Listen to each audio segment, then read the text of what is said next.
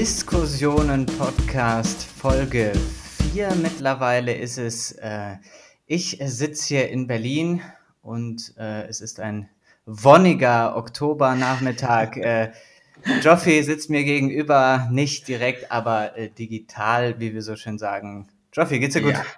Ja. ja, ja, ja. Es war ja schon eine ereignisreiche Woche, eine interessante Nachrichtenwoche. Mir geht's aber trotzdem gut, trotz ganz vieler großer Dummheiten.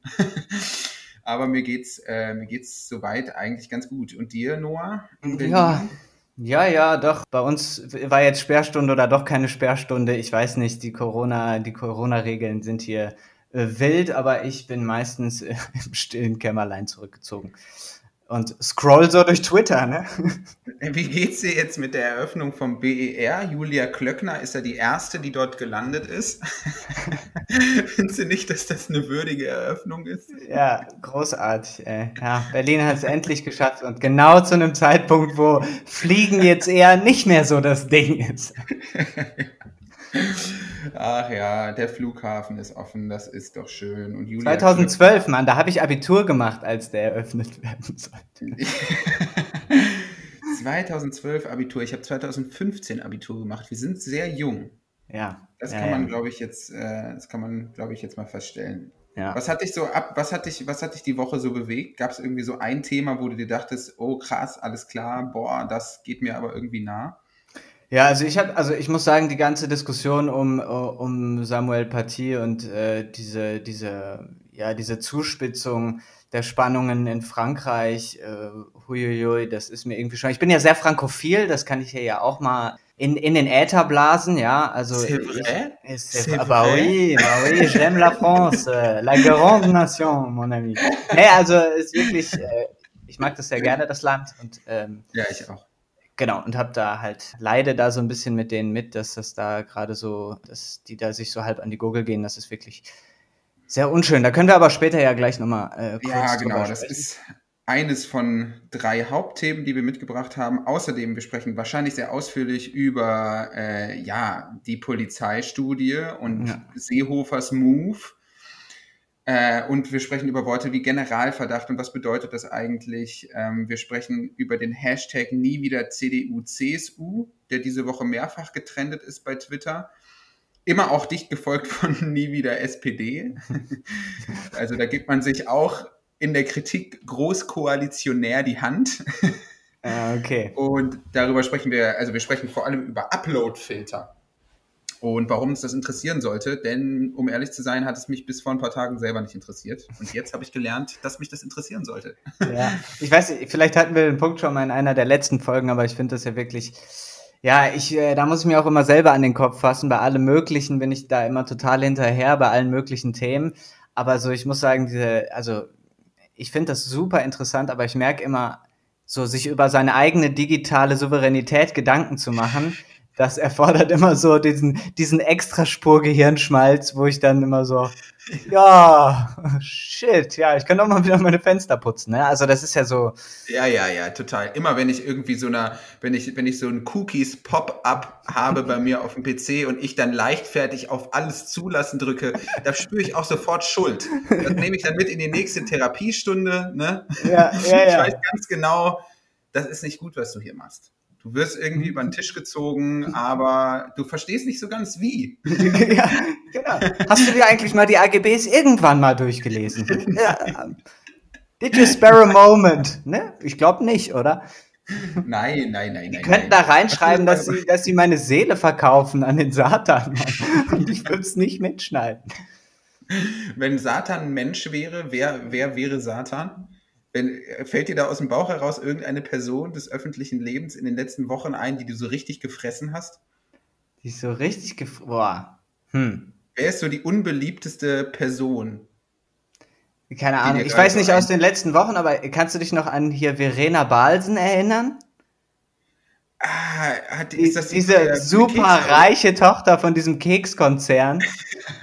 die sich mal auf Twitter so böse aufs Maul gelegt hat. Also wirklich, hui, hui, hui. Und ich, ich, also ich halte sie natürlich nicht für den, äh, für den Satan, aber ich glaube, die war schon echt unbeliebt, Mann.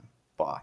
man muss ja tatsächlich auch streitbare Persönlichkeiten gar nicht mit so quasi so, so Kategorien von so Monstern oder so, so außer, also so außermenschlichen Sachen kritisieren. Das ist mir immer aufgefallen, ganz kurz bei Harvey Weinstein, der immer so als Monster dargestellt wurde von, äh, von so Magazinen und so. Mhm. Wo ich mir dann so dachte, hm, also das tut ja quasi so, als wäre ähm, sexistisches, missbräuchliches Verhalten irgendetwas, was Monster machen. Also man hat das quasi so ein bisschen aus der Mitte der Gesellschaft rausgenommen und so quasi an den Rand geschoben. Man mhm. hat es so irgendwie ins Unmenschliche geschoben, was irgendwie auch ein nachvollziehbarer Reflex ist, aber eigentlich gar nicht so klug.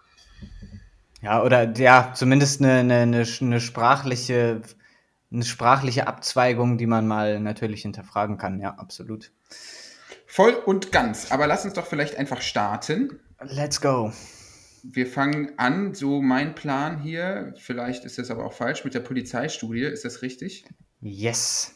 Und äh, ja, da können wir direkt äh, quasi auf eine, ähm, ja, wie sagt man, einen so Twitter-Thread äh, yes. von Steve Alter zu sprechen kommen. Das ist der Sprecher des Bundesministeriums des Innern und für Bau und Was Heimat. Ne? Eine Verschwendung eines geilen Namens. Warum wirst du nicht mit dem Namen was anderes? Das ist doch richtig geil. Steve Alter. ja.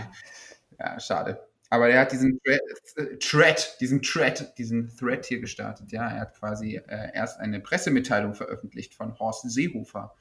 Aber ich würde quasi gerne noch am Tag vorher einsetzen, Aha. weil am Tag vorher hat Olaf Scholz nämlich im Machiavelli-Podcast äh, WDR Cosmo quasi ganz großspurig erzählt, dass es jetzt doch eine Polizeistudie geben wird und die SPD hat sich dafür sehr stark abfeiern lassen. Ja. Und einen Tag später kommt diese Pressemitteilung von Horst Seehofer, die überschrieben ist mit keine Rassismusstudie in der Polizei. also, ich glaube, es gab ein kleines Missverständnis, Freunde. Ich glaube, ihr ja, interpretiert da was unterschiedlich. Ja. Olaf Scholz hat eine gelesen und Seehofer meinte keine. Ne? Mensch, das ist, das passiert im SMS-Verlauf mal. Da ist, da haben sie sich quasi in der, in der, in der WhatsApp-Gruppe der Bundesregierung hat, hat Christian Lindner wieder zwischendurch zu viele Memes geschickt. Dann ist das immer so ein bisschen untergegangen. Naja, Christian Lindner ist doch nicht in der Regierung, oder? Ja, das ist richtig. ja, ja, aber äh, ich, glaub, ich, glaube, ich glaube, sie haben ihn einfach dabei, sagen, hey Christian, ich weiß, du darfst nicht mehr mitmachen und so. Der Souverän ist gegen dich, aber hier, du kommst wenigstens in unsere WhatsApp-Gruppe.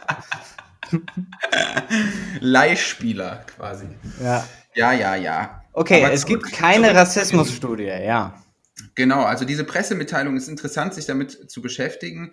Also die ist überschrieben mit keine Rassismusstudie in der Polizei. Bundesregierung einigt sich auf weiteres Vorgehen, wo man sich so fragen kann, also was genau ist da jetzt die Einigung? also weil Seehofer ja quasi zwei Wochen vorher genau das gesagt hat, nämlich er will den Alltag von PolizistInnen untersuchen. Und da, dabei ist es ja geblieben. Also ich weiß nicht so ganz genau, vielleicht kann man da die Verhandlungstaktik der SPD auch mal irgendwie genauer unter die Lupe nehmen. Also die, da hat man sich ja offensichtlich relativ gut runterhandeln lassen. Und interessant eigentlich an dieser Pressemitteilung ist der letzte Abschnitt. Äh, denn Horst Seehofer sagte im, am Dienstag in Berlin, Zitat, es wird keine Studie geben, die sich mit Unterstellungen und Vorwürfen gegen die Polizei richtet. Denn die überwältigende Mehrheit von über 99 Prozent der PolizistInnen steht auf dem Boden unseres Grundgesetzes. Sie sind der Grund für die Stabilität unserer Demokratie und unseres Rechtsstaates. Die Polizei kann sich darauf verlassen, dass wir als Politik hinter ihr stehen. Cringe. Ja. ja. Also, also ich meine, ich sehe, ich sehe die, also ich sehe diese Argumentation. Ne? Sie wollen eine Studie zu Alltagsrassismus mhm. und in, zum Polizeialltag. Ne? Man, man trennt das so auf, weil der Vorwurf ist ja, ja. spezifisch, innerhalb der Polizei gibt es ein spezifisches Rassismusproblem und Sie sagen jetzt nein, es gibt nur Alltagsrassismus und es gibt natürlich den Polizeialltag, wo dieser Alltagsrassismus eben auch eine Rolle spielt. Das ja. ist ja im Prinzip Ihre Argumentation. Und darin schwingt ja mit, dass, also so lese ich es, dass es quasi eine, dass es eine ungerechtfertigte Unterstellung wäre, gegen einem, von einem Polizisten zu denken, eben er wäre rassistisch. Mhm. Vielleicht geht es aber auch gar nicht darum. Vielleicht geht es gar nicht quasi um so einen personalisierten Generalverdacht. Ähm, da will ich gleich noch ein bisschen mehr zu sagen. Aber ganz grundsätzlich zwei Punkte, bevor wir uns noch einen anderen Tweet angucken, von dem ausgehend wir dann weitersprechen. Äh, interessant ist auch die Zahl. Also 99 Prozent der PolizistInnen stehen auf dem Boden des Grundgesetzes. Und das sind immer noch je nach Zahlen, ich also es ist einfach nicht so richtig zu finden, was jetzt so eine offizielle Personalanzahl der Polizei in Deutschland 2020 ist. Aber ein Prozent der PolizistInnen in Deutschland sind immer noch so 2500 bis 3500 Leute, mhm. die halt nicht auf dem Boden des Grundgesetzes stehen. Also, das ist auf jeden Fall ein riesengroßes Problem. Also, du hast auch beispielsweise ja äh, quasi von diesem, von diesem Bit mal gesprochen. Dave Chappelles Bit, der quasi. Ja, ja, ja. Es gibt, es, ja, es, es gibt ein großartiges, äh, ich glaube, doch, ich bin mir sehr, sehr sicher, dass es von Dave Chappelle ist, wo er im Prinzip sagt, er redet genau, in den USA gibt es ja quasi dieselbe Argumentation und da ist ja auch, da heißt es dann nicht faule Äpfel, sondern bad apples.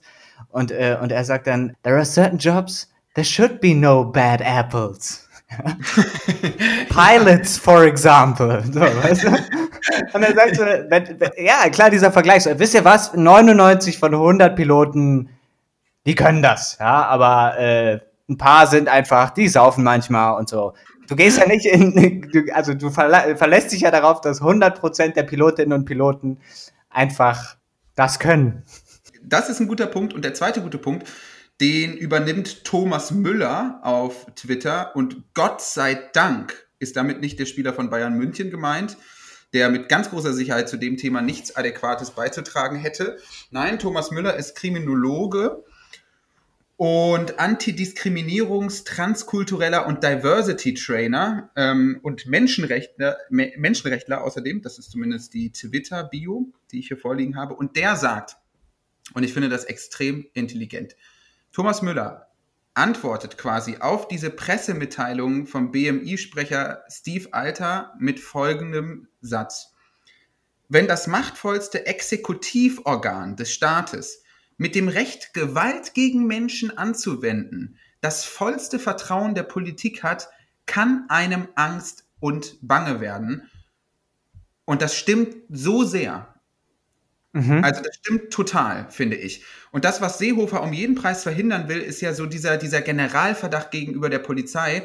Und auch wenn es krass klingt, ich will genau das. Also ich will genau das, ein Generalverdacht, und zwar genau in der Definition und in der Formulierung. Denn Generalverdacht ist laut Duden ein schon ohne konkrete Anhaltspunkte generell gehegter Verdacht. Und genau den braucht es aus meiner Sicht. Es braucht nicht mal diesen konkreten Anhaltspunkt, um das mhm. machtvollste Exekutivorgan der bundesrepublikanischen Demokratie zu kontrollieren. Ja, viele sagen ja jetzt beispielsweise gerade, Rassismus ist Grund genug für einen Generalverdacht. Es braucht irgendwie, ne, es braucht das jetzt. Und aus meiner Sicht braucht es nicht mal den Rassismus für einen Generalverdacht gegenüber der Polizei. Mhm. Ich halte das für eine demokratische Notwendigkeit. Denn überall dort, wo Macht und Autorität sich innerhalb eines Systems ballt und stark konzentriert, wo es also nicht ausreichend gleichfertig verteilt ist, brauchen wir halt demokratische Kontrollen. Und dementsprechend ist dieser Generalverdacht gegenüber der Institution Polizei total richtig. Und zwar nicht, weil ich Polizistinnen und Polizisten hasse oder glaube, dass das alles Faschos sind und der ganze Crap, sondern weil das quasi demokratische Aufgabe ist, diese Machtzentren so gut es geht zu kontrollieren. Ja. Okay, also du würdest im Prinzip so eine Art, du, du meinst, es bräuchte eigentlich einen deutschlandweiten Polizeiaufsichtsrat. Absolut. Also ich bin generell der Meinung, ganz ohne irgendwelche besonderen Vorkommnisse wie Rassismus etc. etc. bei der Polizei, dass die Polizei viel, viel, viel mehr kontrolliert gehört. So. Mhm. Und wovor quasi ja Seehofer und Co. Angst haben, ist ja quasi, dass jeder einzelne Polizist, jede einzelne Polizistin unter dem Verdacht steht, Machtmissbrauch oder machtmissbräuchlich zu sein. Dabei ja. geht es aber bei diesem Generalverdacht gar nicht, den ich will, Äh, das ist quasi, wie Raphael Bär, der Professor an der Polizeihochschule Hamburg, sagt, ein depersonalisierter Generalverdacht.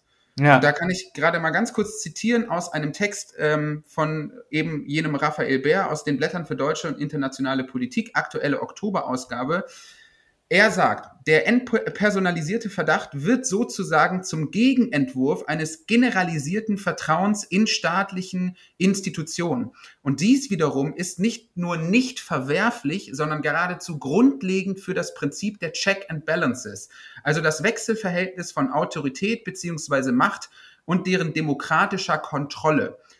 Und das ist genau der Punkt, den ich machen will. Also wir brauchen einfach generell also wir müssen wegkommen von diesem komischen Bild, die Polizei, dein Freund und Helfer, hin vielleicht zu einem generellen Misstrauen gegenüber der Institution Polizei, weil es eben eine Institution innerhalb der Demokratie ist, die mit sehr viel Macht und mit sehr viel physischer Gewalt ausgestattet ist. Ja, also ich denke mir das auch immer wieder. Äh, ich bin ja natürlich, äh, ja, wo wir jetzt schon mal hier äh, immer Selbstauskünfte geben. Ich bin ja äh, sehr bürgerlich behütet aufgewachsen. Äh, und ich muss sagen, immer wenn ich so dieser, dieser, dieser plötzlichen physischen Macht der Polizei gegenüber gestanden bin, sei es, dass ich mal einen Polizeieinsatz erlebt habe, sei es, dass ich auf einer Demo war oder äh, etc. Aber sobald man das so sieht und auch immer finde ich diese Videos von so, von so Festnahmen und so, ich muss schon sagen, das ist echt eine, also ich stelle mir das zumindest aus meiner Sicht als sehr, sehr krasse Aufgabe vor, genau in so einen Bereich zu gehen, vor dem ja jeder eigentlich in, also instinktiv zurückschreckt. So, ja. Ne? Also sozusagen, äh, wenn man mal irgendwo sieht, dass irgendwo jemand völlig ausrastet oder so oder so äh, oder oder halt anfängt Gewalt gegen seine Umwelt auszuüben in der Öffentlichkeit, ist ja also zumindest mein erster Impuls immer so okay weird erstmal aus der Gefahrenzone raus.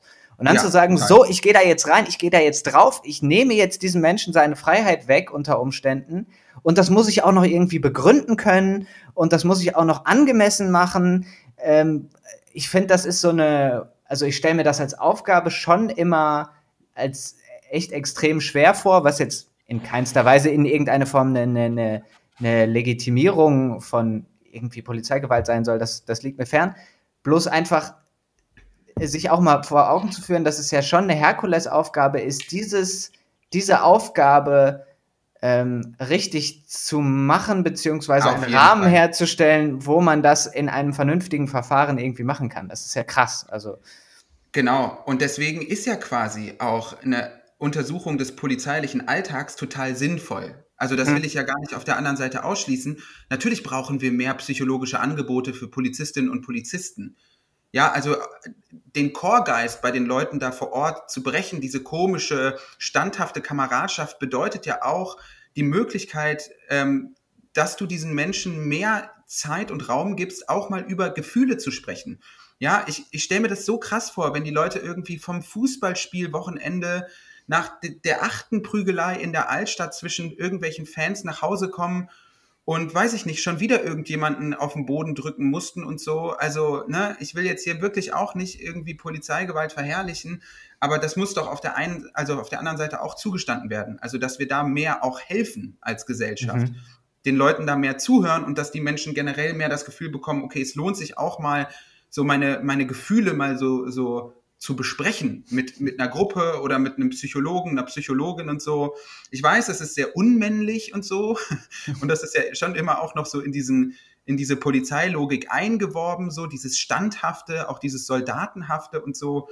Aber vielleicht muss man das irgendwie mal überwinden. Vielleicht äh, ganz ja, kurz. Und, und, und andererseits ja. vielleicht aber auch, um das vielleicht auch noch zu ergänzen, ne? andererseits mhm. auch ist es ja auch eine Aufgabe zu sehen, dass vielleicht auch es ein paar Leute gibt, die die halt eben äh, genau wegen, deswegen da irgendwie reinkommen und denen vielleicht auch so ein bisschen einer dabei abgeht, äh, dann ja, am Ende so Gewalt ausüben zu dürfen. Das heißt, so autoritäre Charaktere oder so hätten es, also haben ja auch aufgrund der Struktur der, der Arbeit irgendwie, äh, vielleicht zieht ihr das so ein ganz kleines bisschen an, so. Und da immer abzuwägen, man bewegt sich da echt an einem seltsamen sozialen Feld. Vor allem, und das ist ja auch das Gefährliche, weil ja auch die Polizei eben immer wieder umkippen kann in so ein Repressionsorgan. Ne? Dazu muss sich ja nur die Politik dementsprechend ändern. und das wird ja ganz, ganz simpel. Schau dir alle möglichen Länder dieser Welt an, wo das ganz einfach passiert. Und hier ja eben zum Teil. Und bevor wir da vielleicht noch ein bisschen weiter theoretisieren, können wir ja beide mal darüber sprechen, welche Begegnungen wir mit der Polizei hatten. Wir hatten, denke ich mal, wenig. Ja. Also ich hatte, ja. ich hatte wenig Begegnungen mit der Polizei ähm, und es ist, glaube ich, allen, die diesen Podcast hören, leider nicht allen in der Gesellschaft, aber zumindest allen, die diesen Podcast hören, vollkommen klar, dass das anders wäre, wenn ich eine andere Hautfarbe hätte.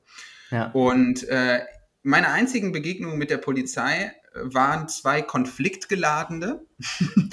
und zwar einmal, als ich meinen Fahrradführerschein in der Grundschule gemacht habe und als einziger, und jetzt erzähle ich wirklich was sehr Kränkendes in meinem Leben, als einziger in der Klasse nur einen gelben Fahrradführerschein bekommen habe.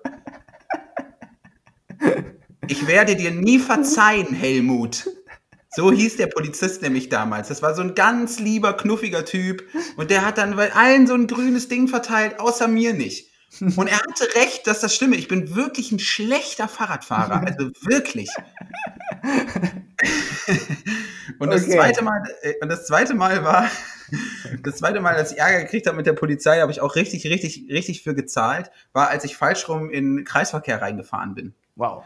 Ich weiß, es klingt nicht so, als, als sollte man mir im Straßenverkehr begegnen, ja. nach diesen zwei Erzählungen. Ich dachte, ich kürze ein bisschen Weg ab es war meh, es war, es war tief in der Nacht und ich dachte, okay, bevor ich jetzt da einmal rumfahre, dann biege ich jetzt eben schnell, schnell links ab. Man konnte auch sehen, dass da kein Auto kommt, aber von der anderen Seite kam dann eben die Polizei und die hielt mich dann auch an und der Typ kam halt so völlig, also der war, der war nicht mal sauer, sondern er war einfach wirklich schockiert. Und er klopfte dann so an mein Fenster und sagte dann auch so, also das war richtig dumm. Was haben Sie denn da gemacht? Ja, ja, also wirklich ähm, ganz, ganz, ganz komische Situation, die ich da in meinem Leben bisher so erlebt habe. Und ich glaube, ähm, es ist schon auch wahr, dass, äh, dass ich damit mit dieser Erfahrung so ein bisschen alleine, äh, heißt alleine bin, aber dass Menschen irgendwie mit anderer Hautfarbe da ganz, ganz andere Erfahrungen machen. Ja, das sind so, das sind wie gesagt so meine Erfahrungen mit der ganzen Thematik. Hast du da besondere Erfahrungen gemacht?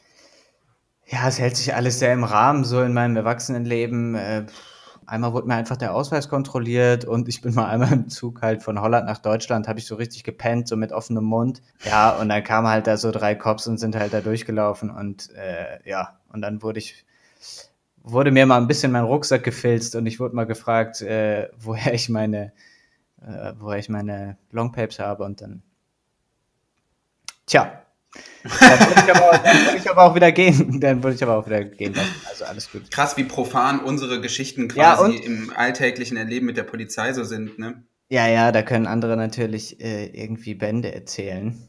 Ja, leider. Ja, aber um äh, das noch vielleicht noch mal wieder äh, zurückzubinden an diese, ja, gerne, an diese gerne, Geschichte. Gerne, gerne. Ähm, die Diskussion ging ja dann auch noch äh, weiter, weil dann wirklich auch jemand die Frage gestellt hat, äh, die ähm, die, die wir auch gerade eben gestellt haben, ja, 99 Prozent, naja, es ist ja schon komisch, dieses eine Prozent, ne? Mhm. Ähm, und da, genau diese Frage hat auch jemand gestellt, namens Timur Tantrum. Mhm. Und dann kam eben von Steve Alter wieder äh, die Aussage des Ministers stützt sich auf den Lagebericht Rechts Rechtsextremismus in den Sicherheitsbehörden, den sie mhm. hier mhm. einsehen können. Und das ja. ist auch eine interessante PDF, aber man muss halt eben dazu sagen, das ist halt eben eine Auskunft der Behörden. Das ist halt, die mhm. haben einfach mal selber so bei sich ein bisschen rumgefragt, ja, Jungs, wer von uns war denn recht, so ungefähr. Da gibt's auch erstaunliche Zahlen dazu, ähm, wenn man da sich mal ein ganz klein bisschen reinliest. Na, na, na, na, na. Ah ja, genau. Ja, wir hatten eben hier äh, die Selbstauskunft der Behörden. Ähm, und zwar, Zitat, die Sicherheitsbehörden der Länder leiteten im Erhebungszeitraum, also vom 1. Januar 2017 bis 31. März 2020, Ermittlungen in insgesamt 319 Verdachtsfällen ein. Die Bundessicherheitsbehörden mhm. meldet, Behörden meldeten für den gleichen Zeitraum 58 Verdachtsfälle, der militärische Abschirmdienst für den Geschäftsbereich des Bundesministeriums der Verteidigung 1064 Verdachtsfälle. Zu beachten ist, dass gegen einen Betroffenen im Erhebungszeitraum mehrere Verfahren anhängig sein können und innerhalb eines Verdachtsfalls mehrere Personen betroffen sein können, sodass in beiden Fällen Mehrfachnennungen möglich sind. Aber das ist ja schon, äh, also das ist ja wirklich schon eine ordentliche Zahl. Damit muss man ja als Gesellschaft eigentlich irgendwie umgehen können. Ne? Und das ist ja. eben die, genau. Der, die Selbstauskunft, ne? Exakt, das ist nämlich der Punkt. Also das ist halt so quasi, äh, wir fragen mal intern rum und lassen das eben nicht von Leuten, die Wissenschaft betreiben, von außen beurteilen so. Und dafür finde ich die Fälle schon, also finde ich die Zahlen schon extrem hoch. So.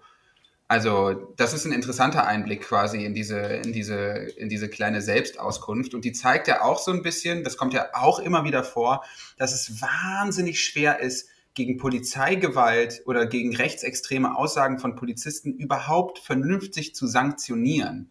Ja. ja, das liegt ja vor allem daran, dass du quasi überhaupt gar kein unabhängiges Organ hast, bei dem sich Menschen, die Opfer von Polizeigewalt werden, überhaupt gegen sowas wehren können. Also nur ganz, ganz wenige Fälle werden überhaupt zur Anzeige gebracht. In den meisten Fällen wird diese Anzeige dann sehr schnell eingestellt.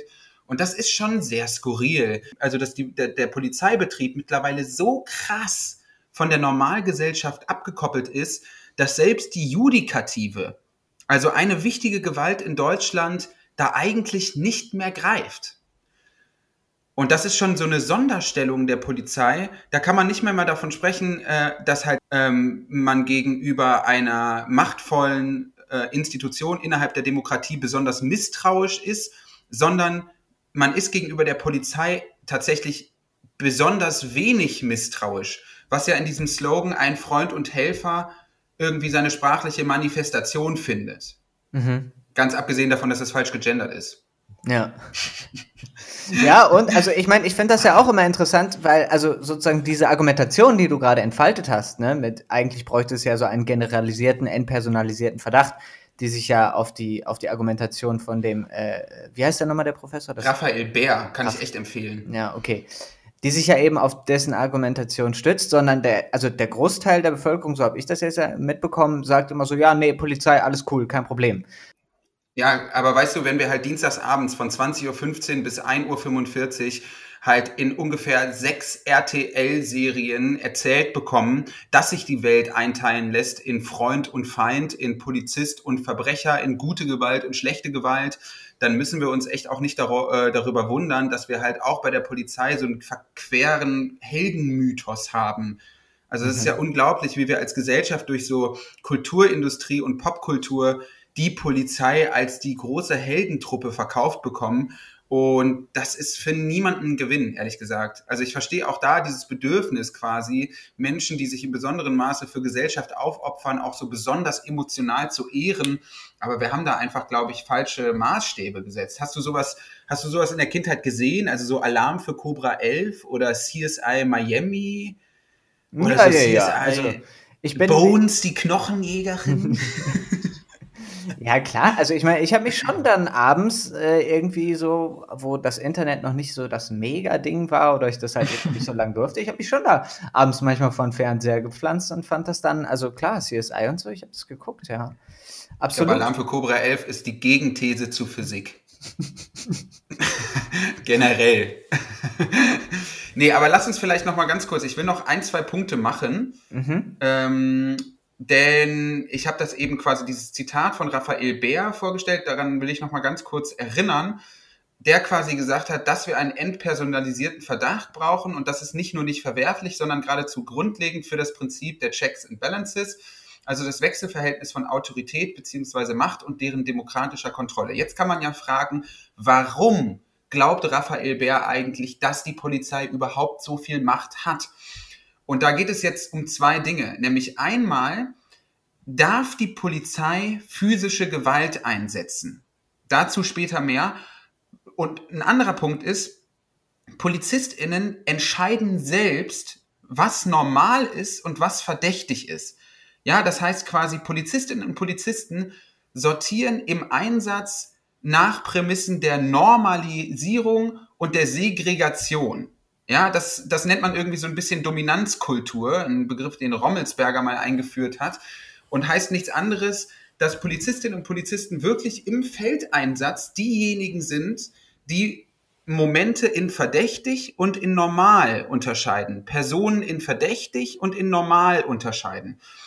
Und daraus ergeben sich halt weitere Probleme. Nicht nur, dass PolizistInnen das selber entscheiden dürfen, was verdächtig ist und was normal ist, sondern sie haben für diese Entscheidung halt auch unglaublich wenig Zeit. Wir können uns vielleicht zurückbewegen in dieses Beispiel in der Altstadt. Ja, wir stehen in der Düsseldorfer Altstadt und äh, es kommt zu einer Prügelei zwischen Fans von Fortuna Düsseldorf und Fans vom FC Köln. Und dann kommen halt drei Cops von der Streife vorbei. Da haben die jetzt nicht Zeit, eine Flipchart rauszuholen und eine Pro-Kontra-Schuldliste zu machen. Ja, also die müssen mit zwei Problemen umgehen. Nämlich sie haben eine Knappheit an Information und eine Knappheit an Zeit. Bedeutet halt ergo, PolizistInnen arbeiten häufig im Reflex und bedienen sich festgefahrener Klischees und oftmals rassistischer Stereotype, weil sie schnell entscheiden müssen. Mhm. Und dort kommt häufig eben äh, der Rassismus ins Spiel. Mhm. Und das bedeutet ja umso mehr, dass wir quasi äh, ähm, eine, eine Organisation brauchen, die das besser kontrolliert. Und das finde ich irgendwie so, so interessant. Also, dass quasi Rassismus nichts ist, was so von außen in die Polizei hereingetragen wird. Es ist nicht, nicht so, dass äh, Jens und Dieter quasi zu Hause, weiß ich nicht, ähm, sich das äh, Nazi-Shooter-Spiel von A-Chain äh, runterladen und das dann in die Polizei mitbringen, sondern der Polizeieinsatz an sich beinhaltet quasi diese Logik des Machtmissbrauchs oder zumindest die Gefahr weil, weil es wenig Zeit gibt und weil sie selber entscheiden, was verdächtig ist und was normal ist. Ja, das äh, schließt auch so ein bisschen an an den Punkt, den ich äh, schon am Anfang kurz machen wollte. Das ist ja wirklich, irgendjemand muss ja diese Entscheidung treffen. Genau. Also du kannst ja auch jetzt nicht, nicht sagen, äh, wir versuchen das jetzt irgendwie outzusourcen oder so, sondern es gibt ja dann am Ende den, den Man on the Ground, wie es so schön heißt, oder die Woman on the Ground. So. Deswegen rufen wir die ja weil wir die Entscheidung nicht treffen wollen. Wir rufen die Polizei, damit sie uns schwierige Entscheidungen abnehmen, nämlich schwierige Entscheidungen über Schuld und Unschuld. Ja. Ja, also es ist wirklich, also insgesamt, äh, ja, ich glaube, Seehofer will um alles in der Welt vermeiden, dass er als quasi irgendwie der verräterische, der verräterische Dienstherr äh, erscheint und will da unbedingt äh, seine Nummer da durchdrücken. Ähm, aber er tut sich am Ende, glaube ich, echt keinen Gefallen, weil es einfach deutlich nochmal macht, ähm, ja, also deutlich macht, dass da ein gewisses Interesse an der Intransparenz besteht.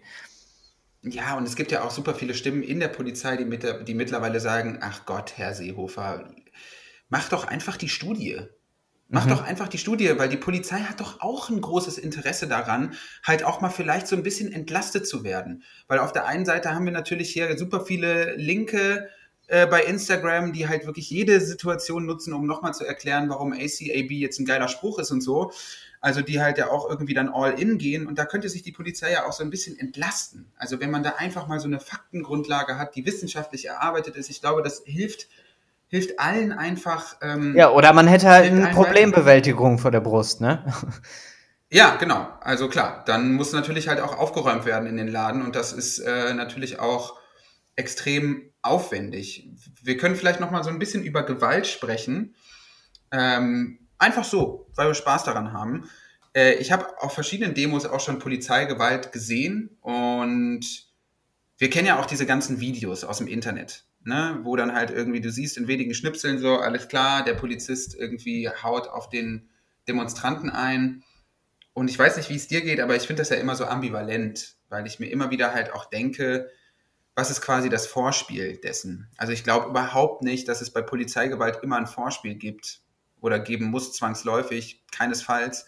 Aber so diese, diese, diese Internet-Snippets, so diese 30 bis 45 Sekunden Videoschnipsel von Polizeigewalt, das ist schon auch ein spezielles Erzeugnis von sehr aktueller Internetkultur, oder nicht? Ja, also ich finde, ja, es sind, es sind immer so Videos, die so ins Auge stechen. Ne? Also ja. Jetzt natürlich die Videos äh, aus, aus Minnesota äh, und, und das Video von George Floyd, das war natürlich, das hatte natürlich nochmal einen ganz eigenen Charakter. Ich fand, das hatte, ja, also das war, hatte nochmal eine komplett andere, also nochmal eine andere Dimension. Ja, ja, ich weiß auch nicht, ob man mit diesen Schnipseln immer gut fährt.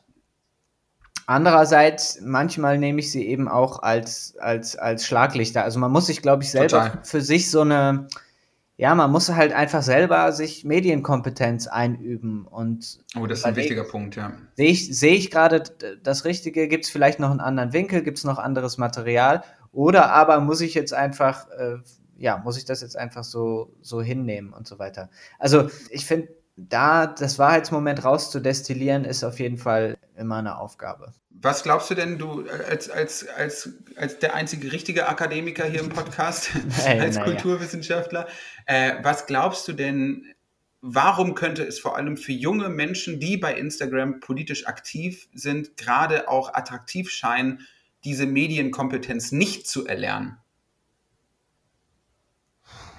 Also ich muss sagen, dass ich in letzter Zeit manchmal so ein bisschen den, also dass ich merke, wow, mit der ganzen TikTok-Zoomer-Generation, äh, ich habe schon so ein halb den Touch zu denen verloren. Ähm, mhm. Also ich muss sagen, dass die mich manchmal wirklich ein bisschen über, überfordern. Und ich, ich, bin, ich bin ja selber nicht auf Instagram. Ich weiß das gar nicht so. Ich glaube, du bist mhm. da, du bist da besser, also weißt darüber mehr als ich. Ähm, ja, ich glaube, die, die leben sehr visuell, ne? Ich habe schon den Eindruck, diese, Einmal das. Ja, also das, ich merke das ja auch an mir selber. Je mehr ich sozusagen so Textschnipsel oder Bilder mir angucke, desto schwerer wird das, sich wieder länger auf längere Texte zu konzentrieren. Und es ist halt krass, ne? Es geht halt staccato rein. Ich finde, das Internet ist schon, wenn man den Takt wirklich mitgehen will, huiuiuiui. Also ja, ich meine, also bei, bei Instagram haben wir das, was Thomas Bauer in einem kurzen, aber sehr, sehr erhellendem Essay die Vereindeutigung der Welt nennt, äh, nämlich dass quasi Beiträge auf Instagram, politische Beiträge auf Instagram, die besonders viel Engagement befördern, also Interaktion, also Verbreitung im, mhm. im besten Sinne, ähm, solche sind, die quasi sehr polarisieren, mhm. also die so eindeutig wie möglich sind. Und dadurch, dass du natürlich bei Twitter auch so diese Zeichenbegrenzung hast und bei Instagram ja irgendwie auch so dieses Runterbrechen auf 15 Sekunden pro Instagram-Slide, ist es schon halt auch so, dass das Formate sind, die stark zu dieser Verknappung, zu dieser Vereindeutigung der Welt beitragen. Und in Amerika ist das halt besonders stark der Fall. Also, dass die Leute so mit, mit so Uneindeutigkeit so gar nicht zurechtkommen. Weswegen, und das steht auch in diesem Essay und es ist so unglaublich, weswegen in Amerika halt auch Ballsportarten, wo es viel Chance auf Unentschieden gibt, weniger beliebt sind als, als Sportarten, wo, wo die Chance groß ist, dass es halt einen klaren Sieger gibt. Ja, also während wir Europäer uns total irgendwie an dieses Unentschieden im Fußball gewöhnt haben, sind die Amis so, nee, sorry Leute, also es, es muss hier Ende, jemand geben, der am Ende als Sieger runterläuft. Ganz genau. So. Und das ist doch irgendwie ähm, extrem interessant, muss ich sagen. Ja. Ja gut, äh, jetzt sind wir schon so ein bisschen vom Thema Polizeigewalt äh, weggekommen. Ich glaube, wir haben aber auch schon eine Ecke drüber geredet. Äh, wollen ja, wir vielleicht... Be be ja, bevor, du, weitergehst, bevor du weitergehst, noch einen, noch ein oder zwei Punkte, die ich ganz kurz noch sagen will, dann bin ich auch fertig damit. Also mich hat das sehr beschäftigt die Woche, deswegen habe ich, äh, bin ich da irgendwie ganz schön eingestiegen. So, ich will noch ganz kurz über, über diesen Punkt der Gewalt ausführen, weil er ganz mhm. zentral ist. Äh, dafür, also für meine quasi steile These, dass ich einen Generalverdacht gegenüber der Institution Polizei möchte, mhm. weil ich glaube, dass quasi und ähm, so schreibt es tatsächlich auch Raphael Bär an dieser Stelle immer wieder, ähm, Misstrauen gegen Staatsgewalt bedeutet Misstrauen gegen Gewalt an sich. Und das ist eigentlich für mich so der springende Punkt. Also Raphael Bär sagt quasi, dass die Polizei einen, einen, großen moralischen Selbstanspruch an sich selber formuliert, nämlich das Gute zu fördern. Mhm. Und Gewalt lässt sich dementsprechend einteilen in gute Gewalt, also Gewalt, die mehr Gewalt verhindert, und schlechte, destruktive Gewalt. Das Problem ist aber folgendes. Wenn ich auf der Demo bin und jetzt dem Kopf halt irgendwie eine Flasche über den Kopf ziehe, mhm. dann wird er mich zu Boden tackeln und mich fixieren und zwar zurecht. Da kann man davon sprechen, dass ich destruktive, destruktive Gewalt anwende und er quasi Staatsgewalt, aka gute Gewalt anwendet, weil er damit mehr Gewalt verhindert. Das Problem an dieser ganzen Sache ist, unsere Gefühle trennen zwischen diesen Arten von Gefühlen nicht. Unsere emotionale Reaktion trennt nicht zwischen guter Gewalt und schlechter Gewalt. Und das bringt quasi auch Raphael Bär in seinem Text dazu zu sagen, dass Machtmissbrauch eben nicht der pathologische Fehler einzelner Krimineller ist, Vielmehr ist Machtmissbrauch als Disposition direkt in die polizeiliche Handlungslogik eingewoben. Ja, also das heißt, der Polizeialltag, dadurch, dass Menschen legal Gewalt anwenden dürfen, führt automatisch dazu, dass Polizei und Polizistinnen und Polizisten immer an der Schnittstelle von Gut und Böse, von guter und schlechter Gewalt wirken und sich diese Grenzen natürlich immer wieder verschieben. Und genau das ist eigentlich auch mit strukturellem Problem der Polizei gemeint. Das meint nämlich nicht immer, wie viele Menschen denken, einfach häufig, sondern ein Problem, welches Polizeisystem immanent ist. Also in der Struktur der Polizei vorhanden ist und nicht von außen quasi eingetragen wird wie Dreck auf der Straße.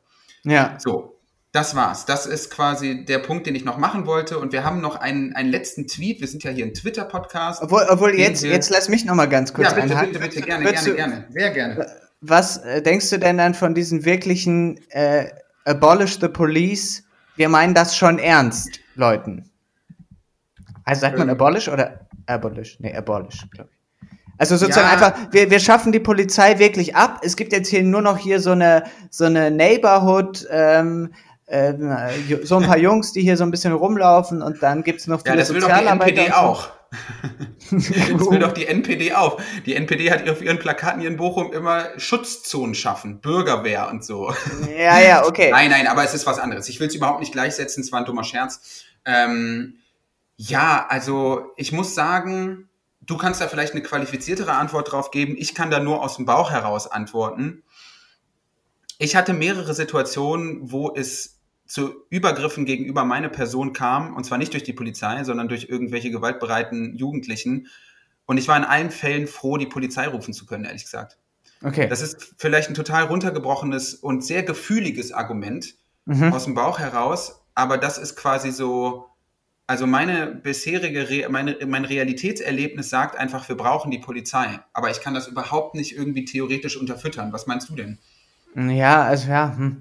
Das ist halt immer so diese, diese Doppelschneidigkeit von einerseits, klar möchte man natürlich auch, dass es unter Umständen, wenn man wirklich bedroht, ausgeraubt, wie auch immer, dass man da jemanden anruft und der kommt vorbei und der hat auch eine Waffe und äh, ist sozusagen bereit, dich zu verteidigen. Ja, also, aber das kann ja halt eben immer auch wieder umschlagen. Also hm. zum Beispiel in Berlin häufiger, hier, hier es ja dann auch öfter so, dass hier einfach so die Wanne durchfährt, ne? Ähm, ja. Also und zwar eben nicht der normale, der normale Polizeiwagen, sondern schon dann richtig so ein bisschen Mannschaft. Und dann ist dann auch immer wohin des Weges, Freunde. Ähm, Ganz schön viel Aufwand für ein Picknick auf dem Tempelhofer Feld.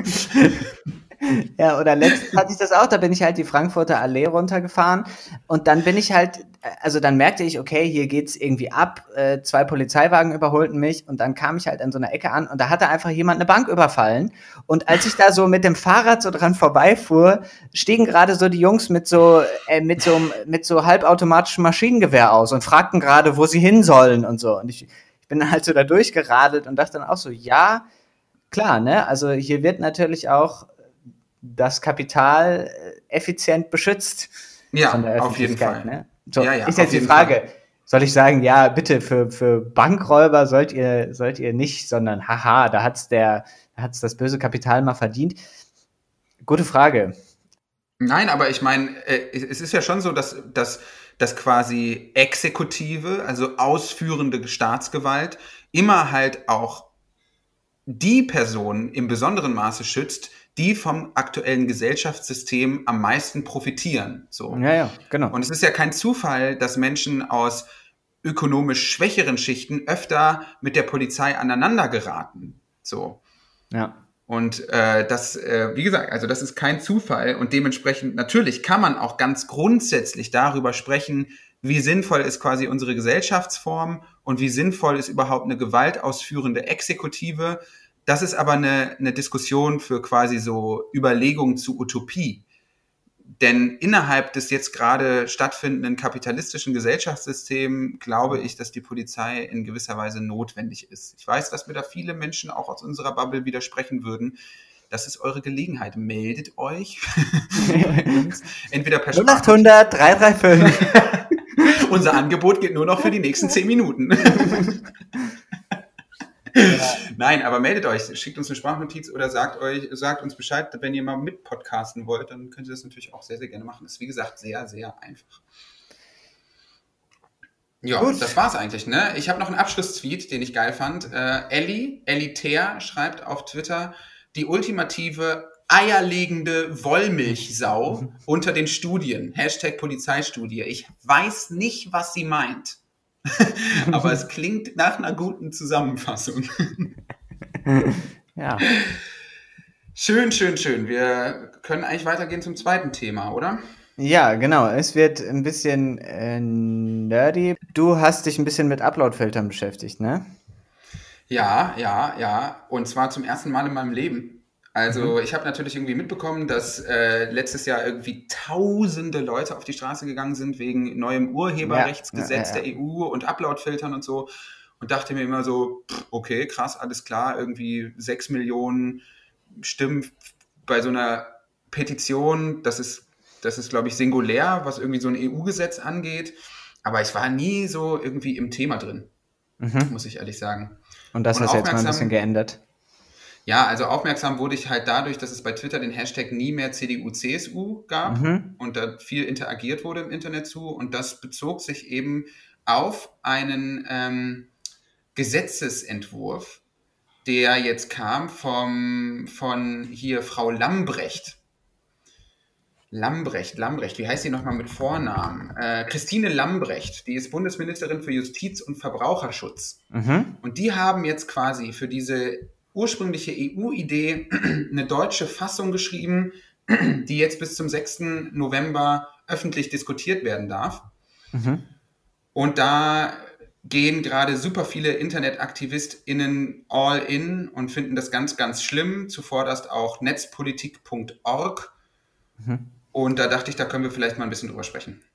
Okay, jetzt äh, komme ich mal mit meinem halbseidenen Wissen um die Ecke, so wie ich mhm. das äh, verstanden habe. Äh, ja. Ist es doch so, dass wenn ich jetzt einen Inhalt auf, auf YouTube oder auf irgendeiner Plattform hochladen möchte, ja. Äh, mache ich das bisher einfach immer und, äh, und wenn es dann halt irgendwie Probleme gibt, wird es halt im Nachhinein irgendwie geflaggt oder es wird mir gesagt, das darfst du nicht online nehmen und dann wird das runtergenommen. Mhm. Oder? So, und jetzt soll das irgendwie umgekehrt werden, sondern bevor ich hochlade, checkt, äh, also checkt die Plattform. Während. Während ich das hochlade, checkt die ja, Plattform. Genau. Ja, widerspricht das genau. irgendwas, irgend, also meinst du jetzt gewaltmäßig oder so, dass ich da, oder Pornografie oder irgendwas oder Urheberrechtsverletzung nur?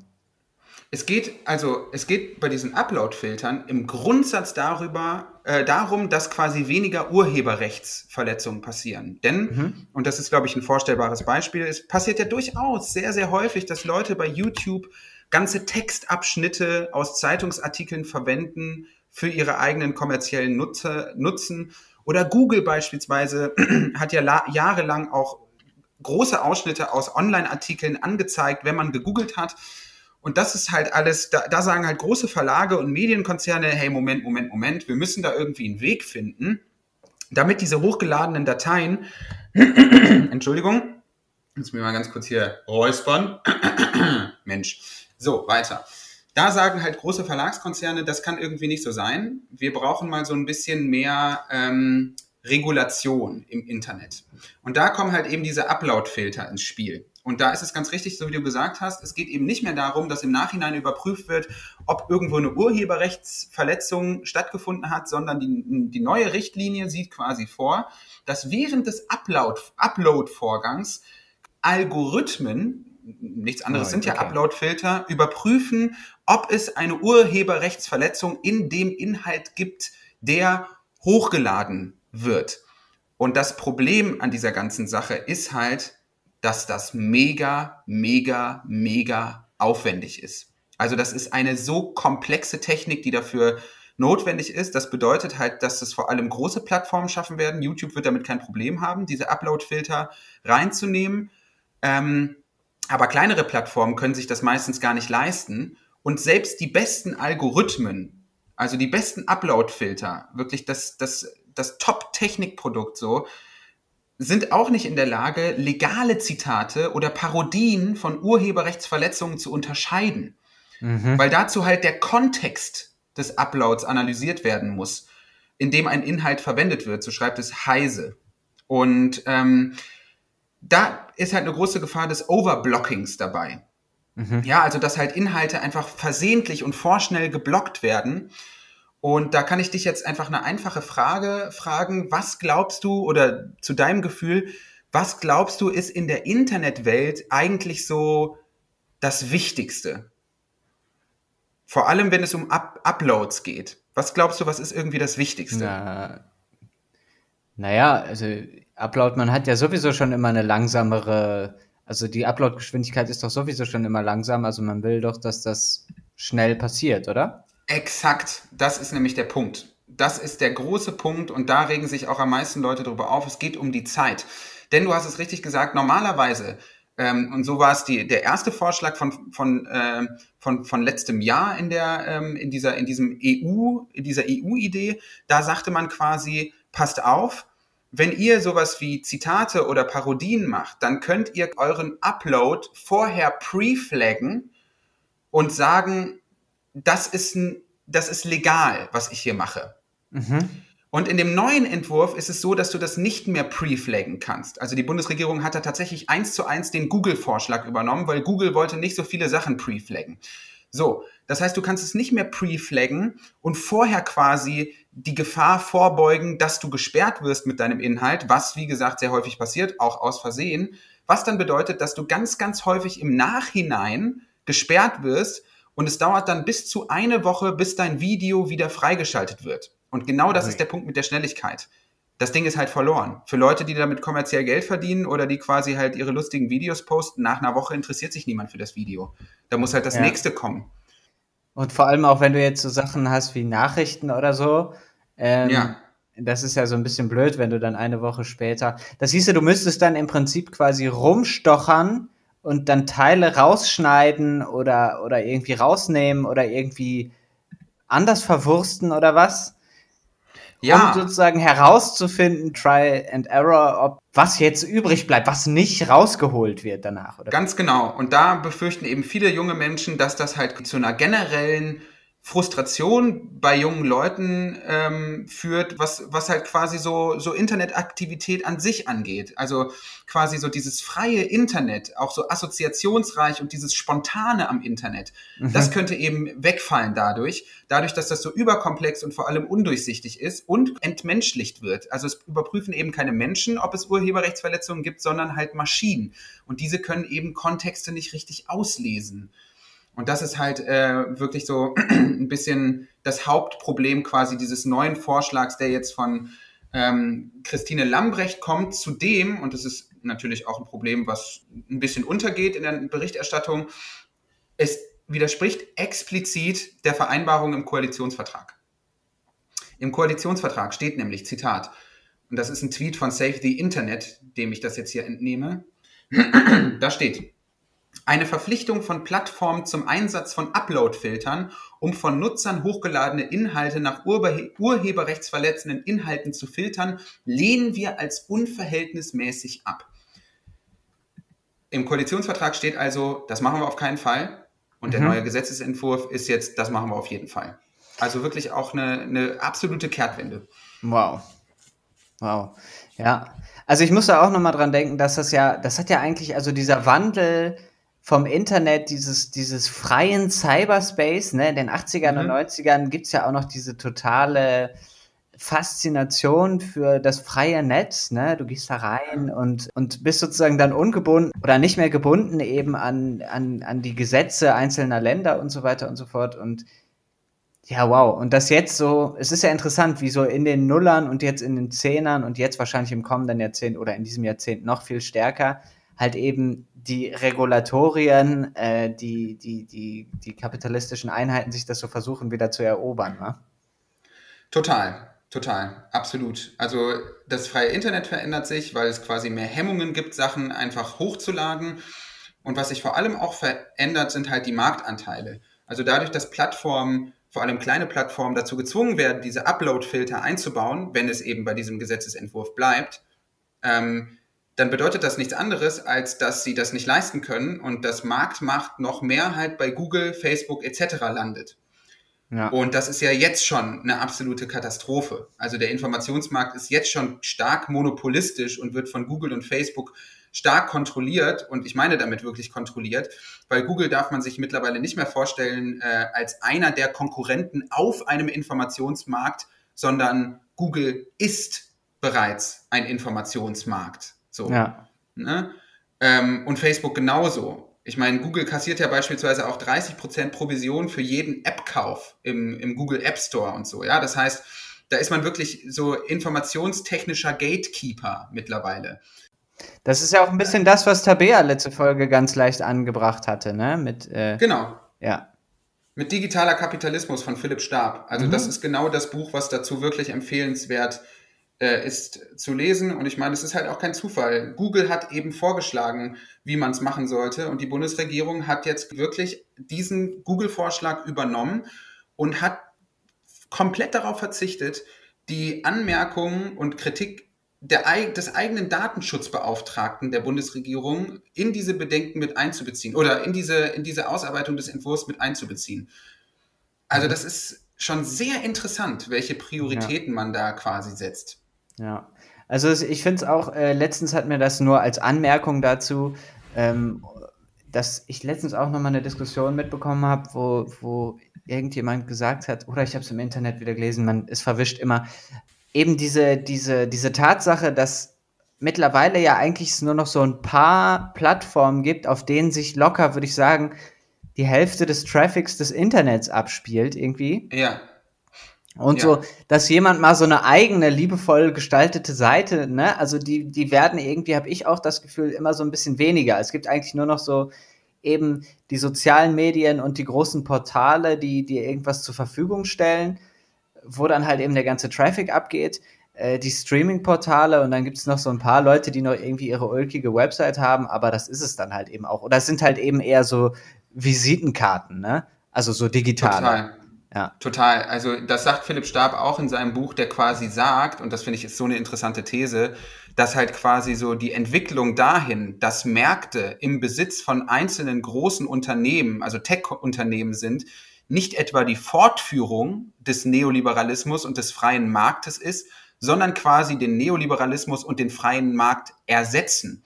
Ich habe das in der letzten Folge schon mal so angedeutet. Wenn Amazon beispielsweise entscheiden kann, welcher Anbieter jetzt auf dem Amazon Marketplace seine Produkte ausstellen kann und unter welchen ähm, Konditionen, mhm. dann ist Amazon halt nicht mehr Marktteilnehmer, sondern Markt. Also es ist, Philipp Stab spricht da halt, ja, Marktmacher. Also er spricht wirklich von proprietären Märkten in seinem mhm. Buch Digitaler Kapitalismus. Und das ist es halt wirklich. Ne? Also es sind halt wirklich Tech-Konzerne sind mittlerweile im Besitz von Märkten. Bei Google mhm. ist es eben der App Store, bei Amazon ist es halt dieser Marketplace. Und die kassieren natürlich halt auch unglaublich viel Provision. Und das ist halt super clever, weil sie tatsächlich es schaffen, etwas zu kapitalisieren, was tatsächlich wenig bis gar keine Produktionskosten hat. Ja, also quasi dieser App Store, den Google betreibt, wo Google einfach nur abkassiert dafür, dass Leute dort ihre Produkte ja. Ja. verkaufen. Das ist halt, muss man sich wirklich, also es ist eine starke Vereinfachung, aber das ist halt wie, wenn ich hier auf dem Marktplatz sagen würde, Leute, passt auf, ich veranstalte hier einen Markt, ihr dürft hier alle verkaufen, aber ihr drückt pro Verkauf 30 Prozent an mich ab. Das und ist da sozusagen wie die, wie, die, wie die Gebühr für den Flohmarktstand bloß in, in, auf jedem Produkt. Ja, und ich muss das ja quasi dann nicht mal, also ich muss das dann hier bei der Stadt anmelden und muss wahrscheinlich noch eine Gebühr an die Stadt bezahlen, weil ich quasi einen öffentlichen Raum beanspruche mit einem wirtschaftlichen Interesse und so. Das fällt ja alles bei Amazon einfach weg. Ja. Also es ist halt richtig krass, wie man so diese Krise des Kapitalismus da gelöst hat, weil die Krise fing ja so in den 70er Jahren an, wo man gemerkt hat, hm, okay, scheiße, irgendwie haben alle Familien jetzt einen Kühlschrank, der 15 Jahre hält. Mhm. wie, wie machen wir denn jetzt mhm. weiter? Und das sind halt die neuen Waren. Also wirklich, ja. dass man halt quasi so Distribu Distribution, also Auslieferung kapitalisiert. Das ist schon extrem interessant, muss ich ja. sagen. Würdest du denn sagen, dass es immer noch, also würdest du denn sagen, dass es sozusagen wie so eine Art Kapital-Internet gibt und, und dann aber noch so ein, so ein ja, wie so eine Art freies oder ja, ist ja auch keine Gemeinschaft, aber es gibt ja schon so die Leute, die sich halt als so die, die, die, die Digitalonauten verstehen. Ne? Und da ist ja auch, das finde ich auch interessant bei diesen Imageboards oder bei Reddit oder so, da ist es ja erstaunlicherweise so, dass es eigentlich überhaupt nicht der Fall ist, sondern da gehst du ja nicht davon aus, oh, äh, kann ich dich für dein Meme bezahlen oder so, sondern Meme funktioniert, also weißt du, derjenige, ja. der das Meme macht und wenn sich das dann, wenn das dann viral geht, der freut sich dann halt bloß darüber, dass es viele Leute dann halt gesehen haben oder, oder das eben, eben sozusagen den Witz mitgehen oder so. Ja, das ist ja auch interessant. Was, was kriegst du im Internet für umsonst und wo ist es klar, mhm. dass du zahlst? Das ist ja auch noch so eine Sache. Also, Voll. dass ja auch zum Beispiel die Zeitungen und so weiter ewig darum kämpfen mussten, so, hey Leute, quasi, wenn ihr im Internet was von uns lesen müsst, das muss trotzdem jemand schreiben, ne? Ob du dir jetzt ja. eine Zeitung kaufst oder die halt digital angezeigt bekommst. Es ist, steckt eigentlich mehr oder weniger genauso viel Arbeit drin wie eben sonst auch. Was würdest, würdest du denn sagen? Hast du für dich klar, wofür du im Internet Geld ausgibst und wofür nicht? Also ich meine zum Beispiel, ich habe jetzt das Beispiel der Zeitung genannt, aber es gibt ja auch noch andere, zum Beispiel äh, Programme oder ja, äh, Künstler, die was für dich bereitstellen und dann einfach nur einen PayPal-Link drunter tun. Bezahlst du da manchmal sowas oder wie machst du das? Ja, also ich versuche schon, also ich höre ja beispielsweise auch selber irgendwie viel Podcast, eigentlich nur einen, ähm, kann an der Stelle ja auch mal erwähnt werden. Mittlerweile heißt der Alias Podcast, Fernsehpodcast von Stefan Schulz und Jenny Günther. Und die publizieren halt einmal die Woche so fünf Stunden Podcast-Content, eine Folge, und da zahle ich dann halt auch irgendwie meinen meinen Betrag pro Folge. Da entrichtest du mal deinen Obolus. Ne? Ich entrichte mein, ich gebe meinen Zehnten ab, quasi. ähm, und ich versuche das auch an anderer Stelle. Also wenn Leute quasi so ihren Patreon-Link oder so mal irgendwo teilen, dann versuche ich das schon so zwischendurch zu entlohnen. Aber ich glaube viel weniger, als ich es könnte. Äh, was ich habe, ist beispielsweise einige Print-Abos. Also ich habe überhaupt gar keine Digital-Abos, sondern Print-Abos. Also ich zahle, zahle de facto für Zeitungen und für, auch für Magazine. Ähm, aber ansonsten, ich meine, es ist ja mitnichten so, dass man im Internet in der Hauptsache mit Geld bezahlt, sondern man bezahlt ja eigentlich mit einer anderen Währung, nämlich mit Daten. Ja. Also du bezahlst ja WhatsApp und Instagram und Facebook bezahlst du ja quasi mit, mit der Bereitstellung von Daten, die analytisch ausgewertet werden. So. Da ist ja auch interessant, äh, das wollte ich eigentlich auch, ich habe es nur leider angefangen und habe es nicht zu Ende geschaut. Äh, The Social Dilemma auf Netflix war ja für viele mhm. Leute dann doch immer noch so ein, so ein Eye-Opener. Und ich kann mich eben auch noch dran erinnern, als WhatsApp so aufkam. Weißt du? Ja. Ich dachte dann so ein bisschen so, ah, okay, also das ist jetzt so ein Messenger-Ding, okay, es, ist, es sind keine SMS, sondern ah, gut, man schreibt sich das quasi übers Internet. Okay, und mhm. irgendjemand, äh, und wie teuer ist das so? Und dann, ja, nee, das ist umsonst. Mhm. Ich war so, hä, wie? Ja. Irgendjemand hat einfach Bock für die gesamte oder für die halbe Menschheit einfach die Nachrichten hin und her zu schreiben. Hey, wisst ihr was? Sind unsere Server aber kein Problem. Ihr könnt ja mal einen Euro da lassen oder so. Ich dachte so, hä? So, und dann funktioniert es ja aber einfach und man, dann habe ich es halt einfach so hinten, ja, dann dachte ich mal so, ja, komm. Ja, ist jetzt einfach so. Ja, klar, du bist das Produkt, ne? Das kommt in ja, den ersten, ersten Minuten von diesem Film, kommt das dann auch raus. Irgendwie, if you don't pay for it, if you don't pay for the product, you are the product. So ist, glaube ich, irgend so im Silicon Valley so ein Spruch oder so. Ja, das glaube ich, dass das so ein Silicon Valley Spruch ist, nachdem man sich irgendwie die Microdosis LSD geballert hat, vielleicht noch ein paar, paar Pilze geschnüffelt hat in der Mittagspause, dann kommen die ganz ja. großen, die ganz, ganz großen Sprüche. Und dann ein bisschen ja. mit, mit dem Porsche am Strand von Malibu langfahren und dann kann man vielleicht nochmal eine kleine App entwickeln oder so. Ja, ja, ja, ja, das ist, das ist alles, äh, das ist alles sehr, sehr krass. Aber du hast natürlich völlig recht es ist de facto einfach genau das. Man bezahlt tatsächlich irgendwie mit den eigenen Daten und zwar immer, wenn man irgendwas kostenlos nutzt. Und das ist natürlich gefährlich, weil Menschen jetzt mittlerweile gewöhnt daran, also, also sich daran gewöhnen, dass sie einfach Sachen kriegen, ohne dafür zu bezahlen. Was ja beispielsweise vor allem Zeitungsverlage so krass zu spüren bekommen in den letzten Jahren, weil ja irgendwie niemand Bock hat, für so eine Paywall zu bezahlen. Ja. Und das ist natürlich ein großes Problem. Wir sind alle so daran äh, äh, gewöhnt, dass wir quasi irgendwie auf Spiegel Online jeden Artikel kostenlos bekommen und sind dementsprechend weniger bereit, halt irgendwie dann mal regelmäßig Geld dafür auszugeben, ähm, eine Zeitung zu lesen. Ich kann aber bei mir mal erzählen, ich bin natürlich in einer privilegierten Lebenssituation. Ich kann mir solche Print-Abos leisten. Ich bin mir vollkommen im Klaren, dass das bei allen, dass das nicht bei allen der Fall ist. Weißt du, keine Ahnung, Studis oder so, die können jetzt nicht verschiedene Zeitungen abonnieren. Aber ich habe hier die Zeit abonniert, ich habe die Jungle World abonniert und die Blätter für deutsche und internationale Politik mhm. und lese dadurch überhaupt keine Internetnachrichten. Also ah, okay. tatsächlich also ich bin so vollkommen analog noch. Da werden jetzt natürlich äh, die, die, äh, die, ähm, die KlimaaktivistInnen im Publikum sagen, bah! So aber geht's ich mein, aber nicht.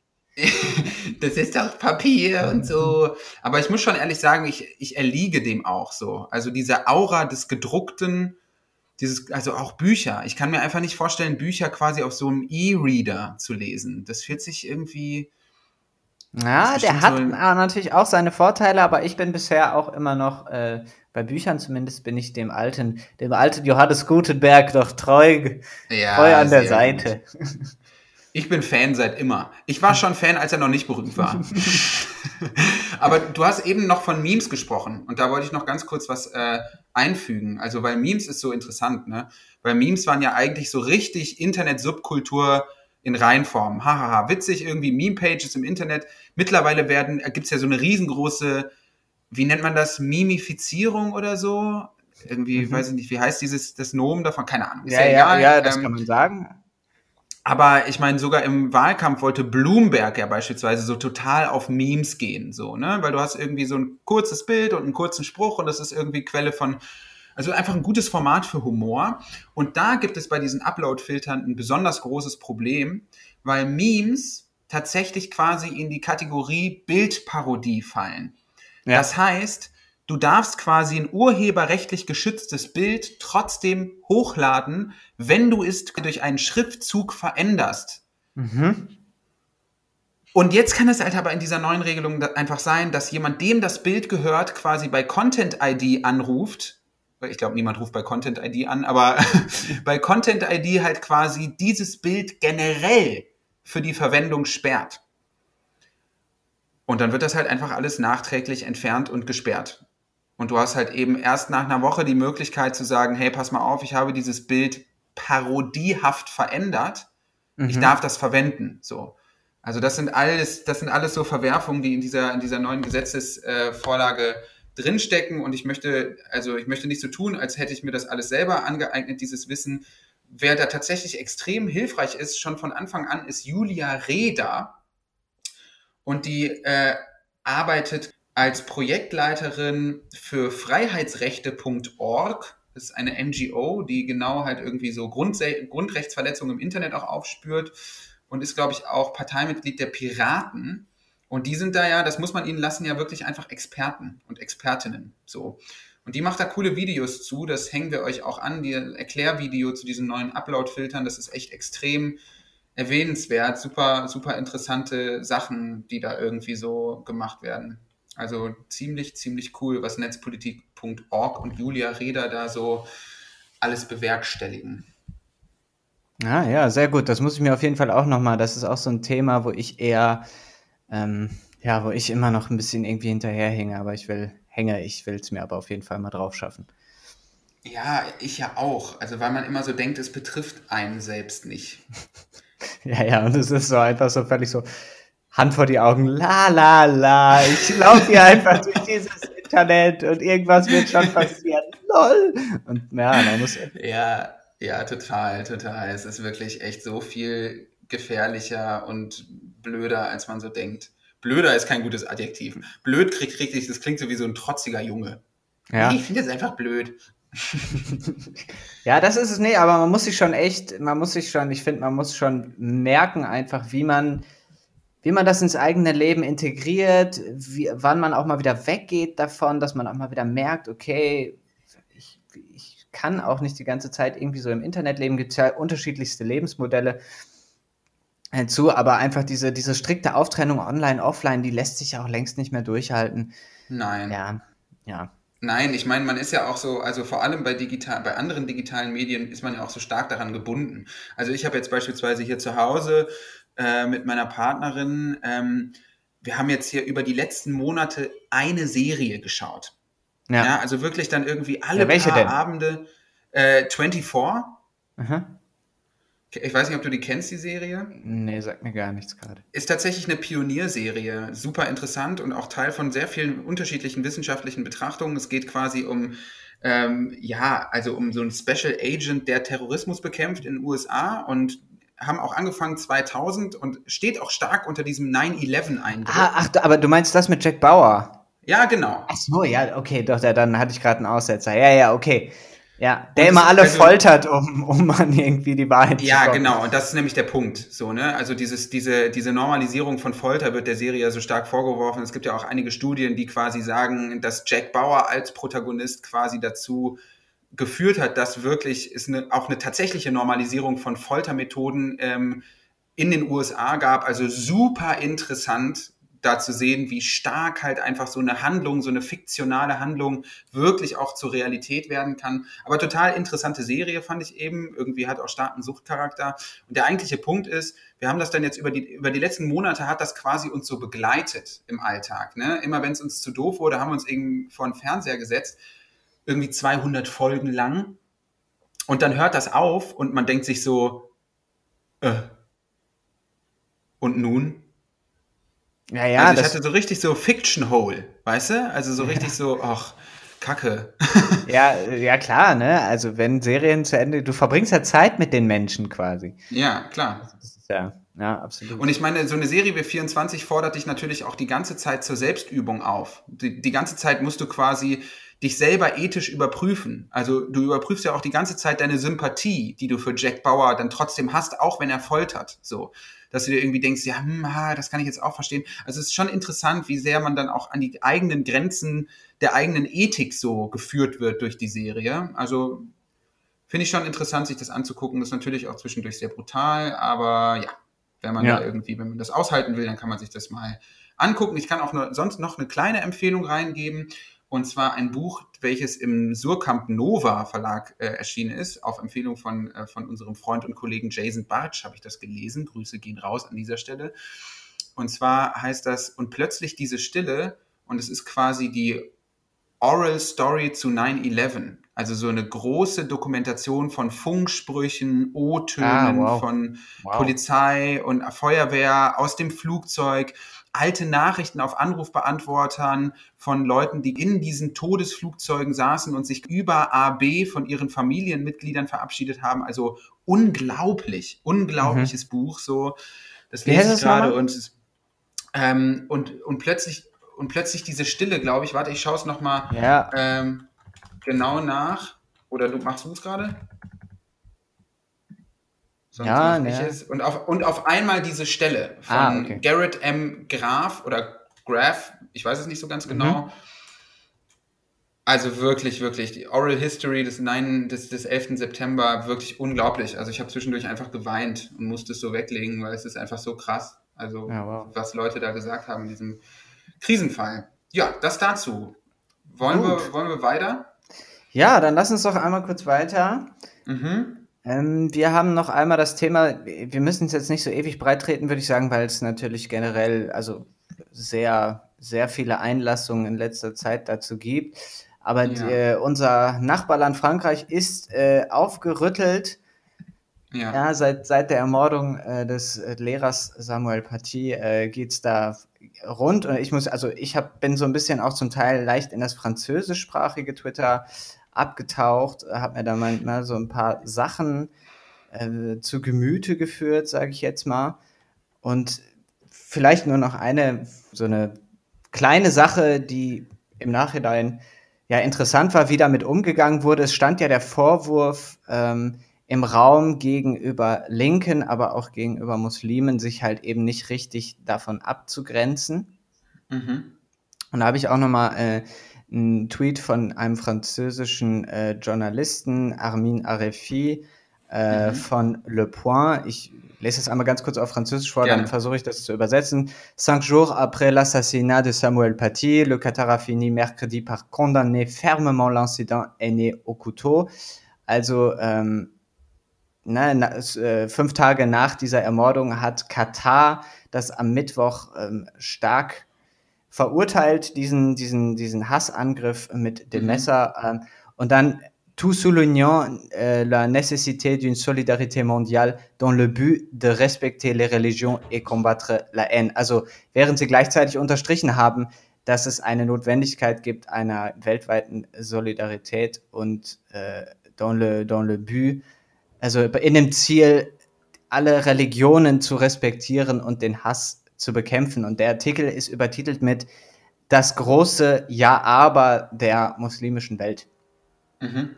Also, dass man quasi so ein bisschen, wenn ich dich richtig verstehe, korrigiere mich, wenn ich falsch liege, dass man quasi immer so ein bisschen selber in die Falle tappt, die man anderen unterstellt. Es gibt ja so viele Leute, die quasi sagen, ja, ähm, differenziere quasi zwischen Extremismus und Islam, also zwischen Salafismus und Islam. Ähm, das sind zwei unterschiedliche Dinge, bring das auf keinen Fall durcheinander. Mhm. Also das wird ja quasi immer konservativen oder was heißt konservativen Leuten, die quasi islamistischen Terror stark verurteilen, so vorgeworfen, dass sie das bisschen nicht als allgemeine Religionskritik versehen sollen.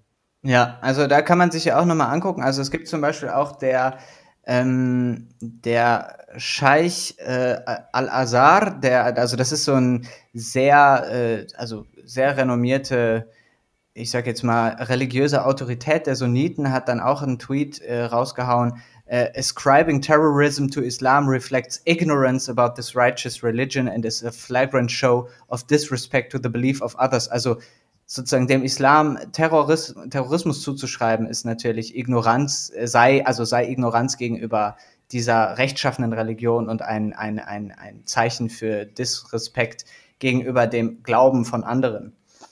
Und das mhm. ist natürlich irgendwie, irgendwie krass, dass, äh, dass es, glaube ich, eine Gruppe von Menschen gibt, die so, wo so ein, wo halt so ein Ja, aber man sollte das doch auch nicht machen und lass doch, lass doch die anderen in Ruhe und zeigt das doch das nicht. Das bezieht sich jetzt wirklich ganz konkret, das muss man glaube ich nochmal sagen, auf diese Mohammed-Karikaturen, oder? Ja, also, ja, ja. Da quasi ja, so ein bisschen natürlich. so diese unterschwellige Kritik äh, stattfindet. Ja, also, aber ich überspitze es jetzt mal, das steht jetzt mhm. hier nicht in dem Tweet, aber so ein bisschen so fühlt es sich für mich an, so, ja, ist schlimm, was da passiert ist, aber Leute, hört doch auf, bitte auch Mohammed-Karikaturen irgendwie zu zeigen. Und da ist der Punkt, wo ich wirklich sage, nein, auf keinen Fall. So, auf wirklich auf gar keinen Fall. Denn äh, quasi Religionsfreiheit bedeutet in keiner Weise, dass Religionen quasi nicht kritisiert werden dürfen. Also das halte ich für absolut notwendig, dass wir Religionen kritisieren, alle so, aber auch vor allem den Islam. Ja. Ich weiß, dass Linke sich damit total schwer tun. Das war auch so mein Bauchgefühl. Äh, du hast dich jetzt da reingearbeitet, ich habe nur Bauchgefühle beizutragen. Aber als das passiert ist, ja, also man muss sich vorstellen, ein Geschichtslehrer in Frankreich wird auf offener Straße enthauptet. So. Und meine Bubble hier auf Instagram, reagiert so krass moralisch bei jedem kleinen Punkt. Ja, sobald irgendwie irgendwas passiert, sind die, geht denen allen der Arsch auf Grundeis und das erste ist mit, mit Moral um sich geworfen, was ich auch manchmal gut finde. Ich finde Moral nicht, nicht generell schlecht. Ich finde es total gut, dass Mo Sachen auch moralisch bewertet werden. Aber bei diesem Ding war großes Schweigen. Ja. Niemand hat darüber gesprochen, niemand hat das verurteilt. Und ich habe mich halt gefragt, warum? Was fällt daran so schwer? Also ich muss im Nachhinein sagen, so, so wie das dann auch teilweise dargestellt wird von dem kompletten linken Schweigen, das muss ich sagen, fand ich stand, also das fand ich in der, in der Schärfe, sag ich, das würde ich das nicht sagen. Und es gab, gab dann danach auch Einlassungen, die halt eben, also zum Beispiel die Taz hat direkt am Montag eine große, also oder direkt am Sonntag, ich weiß es gar nicht, auf jeden Fall sehr schnell danach eine große Seite gemacht. Es gab dann Hasnain Kasim, der sich auf Twitter dazu geäußert hat. Mhm. Es gab einige Linke, die auch gesagt haben, nein, es ist natürlich auch ein genuin linkes Anliegen, ähm, das zu bekämpfen. Und dann kam auch zum Beispiel das Argument, ja, äh, aber das, äh, zum Beispiel die Linken wären ja auch beim Kampf gegen den IS, ja, da muss man sagen, von kurdischer Seite, äh, da ist links natürlich jetzt ähm, auf jeden Fall dabei, äh, den, den ja die islamistischen äh, Positionen zu untergraben und dagegen vorzugehen. Allerdings ja. vielleicht so ein bisschen diese, diese, ja, dass es dann doch hier in Europa so eine Angst von einigen, glaube ich, gibt, das hoch zu, hochspielen zu lassen, weil man eben die Sorge hat, dass man damit rechte Narrative füttert und rechte. Ja. Und da äh, muss ich sagen, äh, da werde ich jetzt vielleicht auch noch, ähm, das muss ich auch noch mal einmal ganz kurz Bitte, bitte, bitte. Vielleicht äh, recherchieren. Ähm, das dauert einen Moment. Ich Kein Problem. Mach gleich weiter. Ähm, so viel Zeit muss sein. Es ist ja auch ein Thema, was immer wieder sehr schwer fällt. Also auch mir. Ich merke da auch immer, wie ich da Angst habe, ähm, das halt auch irgendwie ähm, von meiner Seite aus einzuordnen. Aber ich glaube, das, das spielt halt eben genau, genau das spielt Rechten in den Karten. Also die Nichtvorhandenheit von linker Kritik an ähm, islamistischem Terror das fällt ja auch Rechten und Konservativen auf, dass es da zu wenig Kritik gibt aus quasi dieser linken Bubble. Ich weiß, das linke Bubble ist immer so ein ungenauer Begriff. Ja. Ich schande über mein Haupt, so ehrlich gesagt. Ja, ja. ja das ist ich hab, ja, ich habe ich hab den, ich hab den Tweet äh, ich habe den Tweet gefunden, äh, mhm. aber okay, Schande über dein Haupt. Ja. Also pass auf, ich habe den Tweet gefunden. Ähm, von Mona Flaskamp kommt der Antirassistinnen, die glauben, Islamismus zu problematisieren, nutze rechten HetzerInnen irren. Das Gegenteil ist wahr. RassistInnen profitieren, wenn DemokratInnen das Thema ignorieren. Wir müssen an der Spitze des Kampfes gegen jede menschenverachtende Ideologie stehen.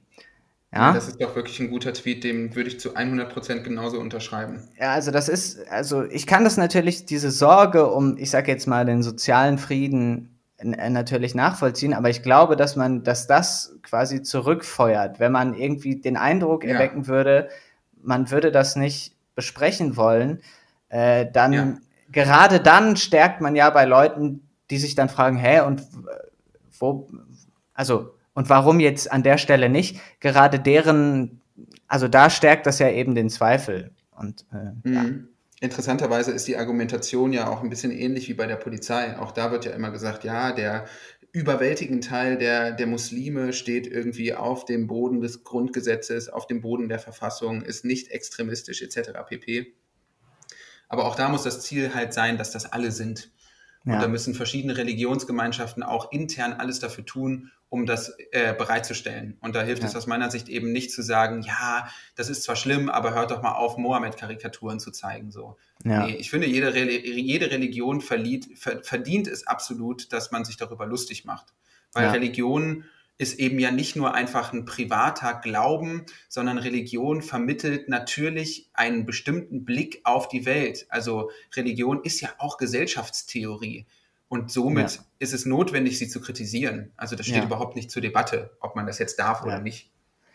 Ein Punkt, äh, den ich mir, genau, also das finde ich, sollte man erstmal als Punkt absolut klar machen, dass das einfach eine notwendige Sache ist, die auch akzeptiert werden muss. Und zweite, zweiter Punkt ist, da bin ich darauf aufmerksam gemacht worden über einen Tweet von einer Frau Arsch, ich glaube Arshia Malik. Ähm, mhm. Sie schreibt in ihrer Twitter-Bio Twitter Mother, Teacher, Writer, Humanist, Silent Observer of Life, War, Conflict, Violence and Peace. Ist also mhm. eine ziemlich, ziemlich äh, breite Abdeckung. Diese Frau hat äh, etwas sehr Kluges gesagt, und zwar, ähm, very important to remember these Muslim writers defending free speech. Ja, also sie hat ja eine Buchempfehlung. Ähm, und zwar, das Buch heißt For Rushdie, also für Salman Rushdie, äh, Essays mhm. by Arab and Muslim Writers in Defense of, of Free Speech. Da habe ich überlegt, mhm. ob ich mhm. da mal zuschlagen soll. Und sie schreibt jetzt hier noch weiter, Islam has a strain of reasoning, ja, also äh, einen, einen sehr starken, einen sehr starken Zweig, der sich äh, mit äh, halt eben Debatten und Diskussionen äh, das nicht scheut und nämlich The Mutasalite One. Ich glaube, ich spreche, ich hoffe, ich spreche das, ja, ich werde es wahrscheinlich falsch aussprechen, aber ich glaube, die Mutasaliten sagt man auf Deutsch. Mhm. Und Modern Muslims will have to defeat the debilitating Asharite strain oder Asharite oder Ashariten äh, Richtung und embrace reasoning over text once and for all. Das ist, äh, finde ich, eine interessante Sache. Und das, finde ich, ist auch eine Aufgabe für viele Deutsche oder, oder Leute eben, die sich damit beschäftigen. Ich tappe da auch sehr schnell rein. Ich bin generell eher ein sehr, ja, also, ja, ich neige auf jeden Fall dazu, Religion sehr, sehr stark zu kritisieren. Ich bin absolut kein Religionsfreund und neige dann halt eben dazu zu sagen, ach ja, mh, mm, ah, okay, die glauben an Gott, ja, mh, mm, okay. beschäftige ich mich nicht weiter mit. Ja. Mhm. Und ich glaube, darin liegt so, mh, mm, also ich kann das natürlich nachvollziehen, das ist wie gesagt auch mein Impuls, aber ich glaube, da liegt ein Problem drin, weil dann halt viele Leute überhaupt nicht wissen, womit sie es gerade zu tun haben. Ne?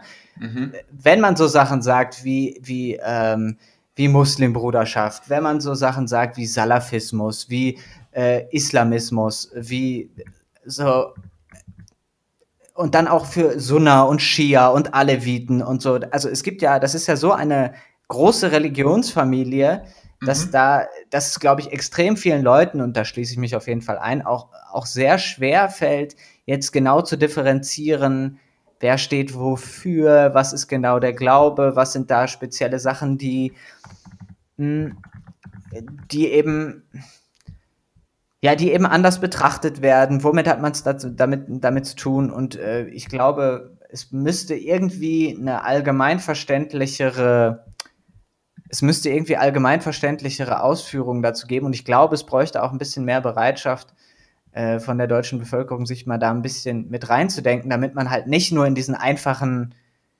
in diesen einfachen Schubladen denkt. Weißt du, wie ich meine? Dass man immer nur sagt, ah, es gibt irgendwie Islam und äh, Islamismus. So, das sind ja dann so zwei Schubladen. Aber ja, ja, ja. So, es gibt, es gibt, äh, ja, das ist ja ein großer Weltteil quasi äh, und ja. ein ganzer Kulturraum und das immer so mit so mit so simplifizierenden, tapsigen Begriffen irgendwie fassen zu wollen. Ja, das also. ist das ist das ist totaler Unsinn. Also gerade der Islam ist ja unterteilt in so viele Subströmungen, die sich teilweise so stark auch in ihrer Textinterpretation untereinander unterscheiden. Klar, wir können alle nicht zu Religionsexperten werden, ja. Ja, also natürlich. Alle, natürlich. alle Religionen sind ja so schwer verständlich von der, von der Außenperspektive so. Also auch wenn man mal ins Judentum schaut und so, das ist ja total crazy. Also wie viel es da zu lernen und nachzuholen gibt. Aber so ein grundsätzliches Aufgeklärtsein, ja, das würde ich mir für mich selber auch wünschen, ehrlich gesagt. Also es ist vielleicht eine gute Aufgabe an mich selbst. Gut, dass du mich daran mal erinnerst, da ja. vielleicht mal so ein bisschen fitter zu werden. Aber dennoch äh, verbleibt, glaube ich, auch aus dieser, aus diesen Tagen in Frankreich, aus dieser wirklich barbarischen, furchtbaren Tat, so ein bisschen die Notwendigkeit, dass Religionen sich selber eingestehen, generell dass sie vielleicht halt auch, dass es ihre Aufgabe ist, einfach totalitäre Strömungen innerhalb ihrer Religionsgemeinschaft zu unterbinden. Also klar, auch da wieder, da gibt es ja auch nicht den Islam, der dann quasi halt irgendwie zentralistisch sagt, so, so, so, so, so, Leute, äh, hier diese und jene Strömung und so, das kann ja wohl nicht euer Ernst sein, hört mal auf mit dem Scheiß und so aber da halt irgendwie quasi zu sagen, ja, das ist kein Problem der Religion, das ist ein Problem von einzelnen Fanatikern, das leugnet tatsächlich ja auch irgendwie so ein bisschen strukturelle Problemlagen, die in Religion vorherrschen können. Vielleicht muss man da ein bisschen selbstehrlicher werden. Ja, absolut ist auch ein Gedanke, den ich da, den ich da häufiger hatte. Also ich glaube, es, also man muss beide, beide Gruppen, ne, also sowohl die Muslime in Deutschland als auch die deutsche Mehrheitsbevölkerung muss halt mehr Verantwortung dafür übernehmen, was aus ihren eigenen Reihen für unter Umständen Gewalt oder demokratiefeindliche ähm, Bestrebungen ja. existieren. Ne? Also sowohl wir, äh, die dann halt sich denken, ja gut, ob ich jetzt dann heute irgendwie gegen die Nazis hier in Hohenschönhausen demonstrieren muss, ja gut, bleibe ich mal lieber zu Hause, als auch im Prinzip der Muslim, der der sich denkt, ah, okay, da hat jemand irgendwie einen Lehrer angegriffen, ah, wegen Mohammed-Karikaturen, naja, gut, meine Gedanken dazu ausdrücken oder meine Solidarität mit dem Opfer oder so muss ich jetzt auch nicht. Das sind, glaube ich, so, da hat sich so, eine, so ein Desinteresse an beiden Seiten quasi irgendwie verhakt. Weißt du, weißt ja. du ein bisschen, wie ich, wie ich meine? Ja, ja, klar. Voll. Ja, oh Mann, und ich meine, es wurde dann ja auch noch schlimmer. Ne? Ja ja, es ging dann ja weiter, weil dann am Mittwoch ja auch unter direkt unter dem Eiffelturm zwei äh, zwei algerische algerischstämmige Frauen eben direkt auch von anscheinend äh, mit also mit dem Messer angegriffen wurden, aber diesmal von zwei anscheinend sehr rassistischen französischen Frauen. Ja, und das ist natürlich auch furchtbar und zu verurteilen und zeigt so ein bisschen den Debattenstand in unserer Gesellschaft. Ne? Also ja, das ist auch was, was mich beunruhigt, weil, also wenn man mal ins Jahr 2019 denkt, ähm, da gab es ja das Ganze in vielleicht viel größer, weil da ja da der riesige Anschlag auf die Moschee in Christchurch war. äh, mhm. die ja auch ist ja einfach ein, ist völlig immer noch, ja. Und mhm. dann kam ja der, diese Attacke in, in Sri Lanka, kannst du dich daran erinnern? Da sind ja mhm. unglaublich viele Menschen bei gestorben. Und das ja. war ja auch so als, äh, als irgendwie so Rache äh, ja. von den Leuten designt. Ne? Also dass ich merke, dass es mittlerweile fast schon so diese, ja, diese, diese, diese Austauschbewegung von, von so Zahn um Zahn gibt, die dann halt so zeit, zeitlich verschoben sind. Mhm. Ja, also ich habe schon auch das Gefühl, dass es, dass gerade Religion eigentlich eine Identitätskategorie ist, zwischen der sich schwer vermitteln lässt. Also zumindest schwerer als bei anderen. Und das gehört vielleicht zu so einer Religionskritik schon irgendwie auch dazu, habe ich den Eindruck, dass Leute, die wirklich stark, stark eingebunden sind in ihr Ideologiegebäude, in ihr religiöses Ideologiegebäude, dann wirklich auch stark gegen andere Religionszugehörigkeiten agitieren. Also das ist schon auch ein besonderes Spezifikum des Religiösseins oder des fanatisch Religiösseins, so mein Eindruck zumindest. Ja. Naja, auf jeden Fall. Puh, puh, puh. Puh, puh, puh. Okay, wollen wir uns noch zum Abschluss unserem kleinen Mini-Thema widmen? Mhm. Oder das, das unterschätzte. Thema? Ja, Magst genau, du mal ausholen? Thema. Es schließt so ein bisschen an, unser, an unsere Konzerndebatte eben an, denn äh, es, es gab diese Woche eine neue Studie äh, zum Thema Überwachung am Arbeitsplatz äh, von Amazon-MitarbeiterInnen.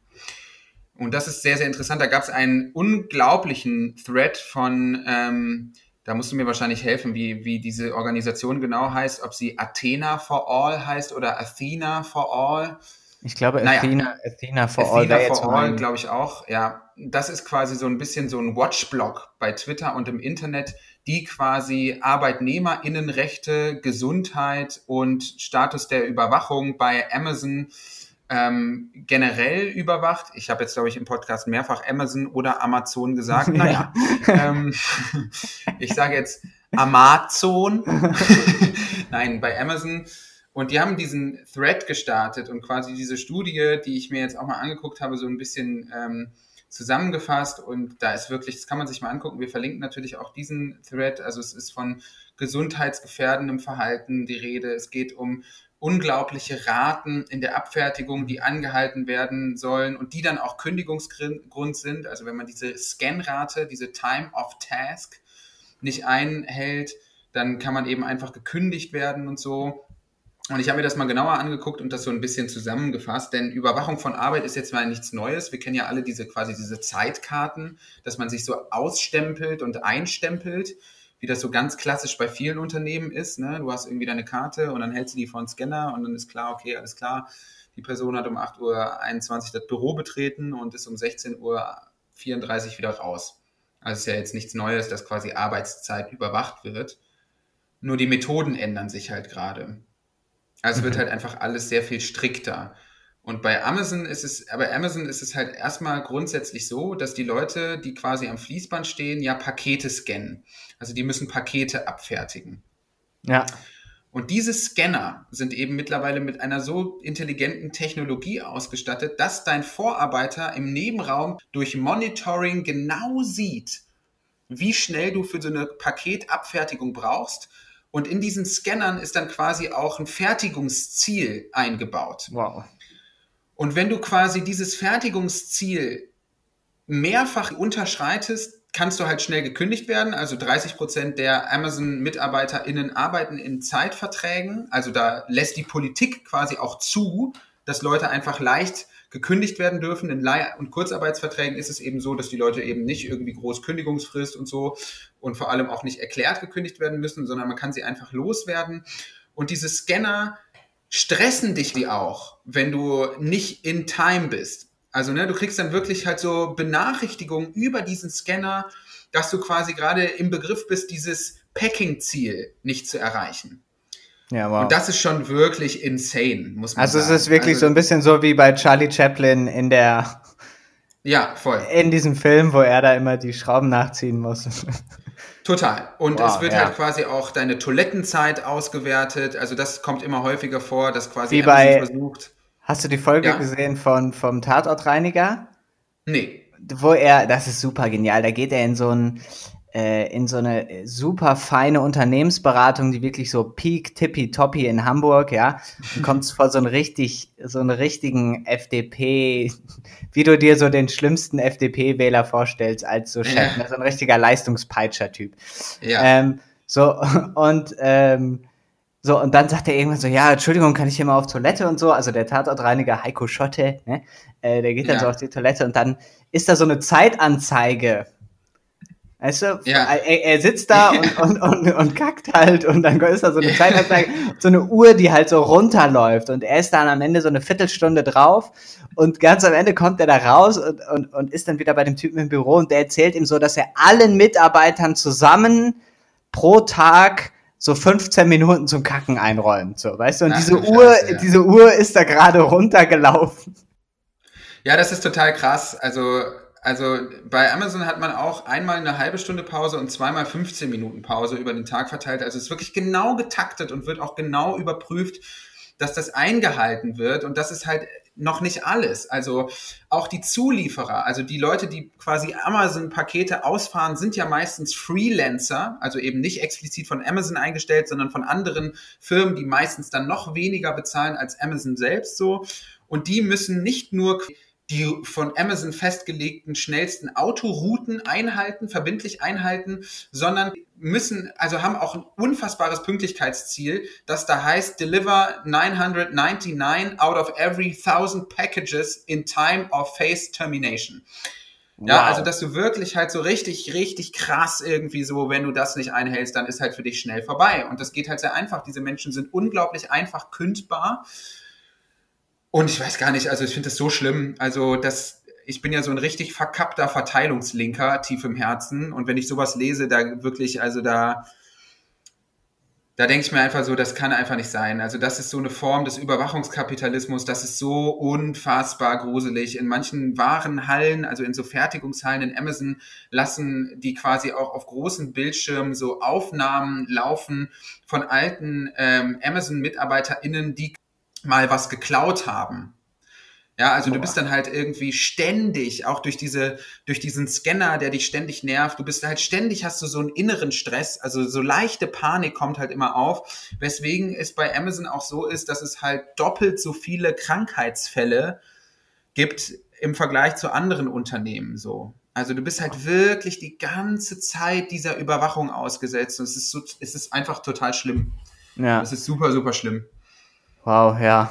Also ich habe ja auch irgendwie, was, was ja auch dann, um, um es dann nochmal zu verschärfen. Ja. Ähm, ich habe auch letztens gelesen, da müsste ich jetzt, scheiße, ich müsste nochmal die Quelle rausfinden, aber von, also einer von zwei Dollar, die, glaube ich, im Internet ausgegeben werden aktuell. Also ja. es ist, glaube ich, bei fast 50 Prozent, ja. ähm, dass das Amazon verdient, ne? Ja, genau. Ja. Voll. Das und man hat ja auch. Das steht auch in digitaler Kapitalismus hier, glaube ich, ja, ja, von okay. Philipp Stab. Ja, ja. und ich meine, man muss ja auch. Jeff Bezos ist ja auch so dieses Beispiel. Jetzt in diesem Jahr ist es ja völlig krass gewesen, äh, wie viel der einfach an Milliarden gewonnen hat, während alle anderen irgendwie da, also nicht andere reiche Leute verdienen auch Geld, aber der Großteil der Menschen kräpelt sich einen ab und es ist alles scheiße. Und dieser Typ verdient einfach Milliarden und Milliarden. Und das kriegt ja, also in letzter Zeit kriegt ja die, diese, die, dieser Reichtum besonders von ihm, aber auch von vielen anderen, von diesen Tech-Giganten, von den Big Five da. Es kriegt ja sowas Obszönes, ne? Ja, ja, auf jeden Fall. Auf jeden Fall. Also vor allem, wenn man das ja. dann mal kontrastiert mit dem, was hier passiert, wie da die Leute, da, das ist ja, da kann man ja Foucault ranziehen, bis zum Erbrechen, ey. So ich ja, also der Begriff des Panoptikums, den Foucault ja auch so stark irgendwie geprägt hat, also ähm, ne, wirkma, also wirkmächtige Überwachung. Du hast so eine so eine Kuppel in der Mitte, die also es kommt ja ursprünglich aus diesem aus dieser Gefängnislogik, ne? So ein Panoptikum. Ja, ja, genau. Du hast immer in der Mitte quasi so einen Posten und du kannst Gefangene durchgehend sehen. Also es gibt keine Privatsphäre und so ist es bei Amazon halt auch. Die sind die ganze Zeit die ganze mhm. Zeit halt diesem Blick ausgesetzt. Und das ist halt, ja, das ist halt total unglaublich. Also, Tja, Puh und Uff. Und ich meine, Amazon, also, ne, um quasi das mal zu illustrieren, du sagst es ganz richtig, jeder, jeder zweite Dollar, krass, jeder zweite Dollar geht halt im, im E-Commerce halt irgendwie bei Amazon drauf. Und ich meine, wir wohnen jetzt aktuell hier in Bochum im Erdgeschoss. Und Leute, die im Erdgeschoss wohnen, kennen diesen Struggle. Ja. Man steht auch ganz unten auf der, auf der Klingel. Was bedeutet, dass du halt das Paketannahme Zentrum des Hauses bist. So. Ich kenne das. Ich habe auch mal Erdgeschoss gewohnt in einem Berliner, Berliner, ja. ey, Jung, Power. Es ist also, auf jeden Fall Ich hätte nicht gedacht, dass ich das Wort Power Chow nochmal höre. Generell in meinem Leben. Vielen Dank für diesen schönen Moment. Power Chow. Was habe ich lange nicht gehört. Wirklich, du arbeitest am Jugendwort des Jahres. Ja. Nein, aber ja, du bekommst irgendwie diese ganzen Pakete und ich, ich weiß nicht, wie es bei dir ist und ich will mich da überhaupt nicht moralisch in den Vordergrund stellen. Äh, ich kann irgendwie diesem Amazon-Bestellen bisher gänzlich äh, widerstehen, so. Aber weil ich es irgendwie auch mag, irgendwie hier meine Sachen, die ich gerne habe, irgendwie im, im Laden einzukaufen. Und ich habe irgendwie, bei mir ist so dieser Reflex, etwas sofort haben zu wollen, noch nicht so ganz angekommen. Verstehe aber auch auf der anderen Seite, dass Amazon so unglaublich komfortabel ist. Ja, also ich, es ist ich ja kann eigentlich mal, ein geiles kann, Tool, so. Ja. Aber lass mich noch ganz kurz den Punkt zu Ende führen, warum ich das sagte mit dieser Paketannahmestelle. Wir bekommen hier für dieses Haus jeden Tag mehrere Amazon-Pakete. Also es ja. ist wohl offensichtlich so total normal, dass Leute sich mehrfach die, die Woche einfach so was von Amazon bestellen. Das scheint wohl einfach irgendwie mittlerweile total normal zu sein. Und das, ich verstehe das ja sogar auch. Es ist ja total komfortabel. Ja, ja, ja, klar. Also, so für andere Leute ist es, glaube ich, also es muss ja extrem viele Leute geben, für die das einfach so ein bisschen Standard ist, ne? Also Amazon ja. hat das ja sogar so einfach gemacht, dass du dann irgendwann, sie sagen dir dann so, komm, lass jetzt mal einfach mal abspeichern, wohin das Paket geht. Ja. Und dann machst du einfach so eine Einklickbestellung. Ja. Und das ist natürlich krass, ne? Dass du die, die beiden Teile des Einkaufsprozesses, ne? Also einmal ja. du, der wirklich dann nur diesen Klick macht im Internet und am Ende beim Klingeln die Tür auf. Ja. Ja und dazwischen drin wird da einfach jemand durch so eine Lagerhalle gepeitscht. Irgend so ein DHL-Bote muss da irgendeine Route völlig überstresst fahren. Irgendjemand packt stressig dieses Ding da ein und so. Dieses ja. Ganze dazwischen wird ja auch einfach dann rausgekattet. Ne? Es ist ja dann einfach auch für dich als Konsument oder als Kunde ist das ja auch einfach nicht da. Also ich kann da jetzt keine, ich habe jetzt gerade keine Zahlen zur Hand und bin jetzt auch gerade, will das jetzt auch gerade nicht recherchieren. Äh, ich weiß es aber, ich meine halt so diese, diese Leute, die, die das delivern, also die das ausliefern, Amazon-Pakete, das sind natürlich Leute, die in Zeit- und Kurzarbeitsverträgen sind und das sind vor allem Menschen mit Migrationshintergrund und das deckt sich auch mit meinem äh, Erleben im Alltag. Also ich habe in der Zeit, in der wir hier wohnen, in diesen drei, vier Monaten, in denen wir hier im Erdgeschoss in Bochum wohnen, noch nie jemanden von Amazon gesehen. Also alle Leute, die hier Amazon-Pakete ausliefern, ähm, den unterstelle ich jetzt quasi phänotypischen Migrationshintergrund. Mhm. Das sind alles Menschen, die nicht weiß sind. Also da, da schafft man natürlich halt auch einfach nochmal prekäre Strukturen, die vor allem Menschen mit Migrationshintergrund, vor allem nicht weiße Menschen besonders benachteiligen. Und diese Leute kommen immer verschwitzt und übertrieben gestresst in diesen Hausflur reingerannt, so. Mhm. Wo ich mir dann immer so denke, um Gottes Willen, ey, Ey, Setz dich hin, trink Tee leid. eigentlich. Ja, ja. ja, mir tut's einfach leid, ehrlich gesagt. Ich sehe das und denke mir so, das sind die Leute, die wirklich für unsere Wohlstandsgesellschaft sich so krass unterbezahlt den Arsch aufreißen, so.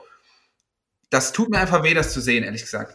Ich habe leider den Tweet nicht zur Hand, aber irgendjemand hat geschrieben, das fand ich auch Hammer. Äh, ich glaube, es war auf Englisch, there was no lockdown, there were only middle class people hiding and working class people bringing them things. Ja, Weißt das du? Ist so eine krass gute Zusammenfassung. Ja. Das total. fand ich auch einfach super heftig. Da und da, ja klar, da habe ich mich natürlich auch selber total irgendwie musste ich auch erstmal natürlich schlucken. Aber klar, ne?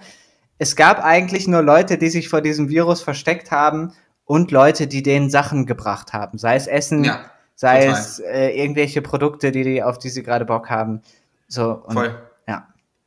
Also, ne, das Thema Spenden ist ja irgendwie ein ambivalentes, weil wir beim Thema Spenden immer schnell vergessen, dass wir eigentlich Aufgaben des Staates übernehmen.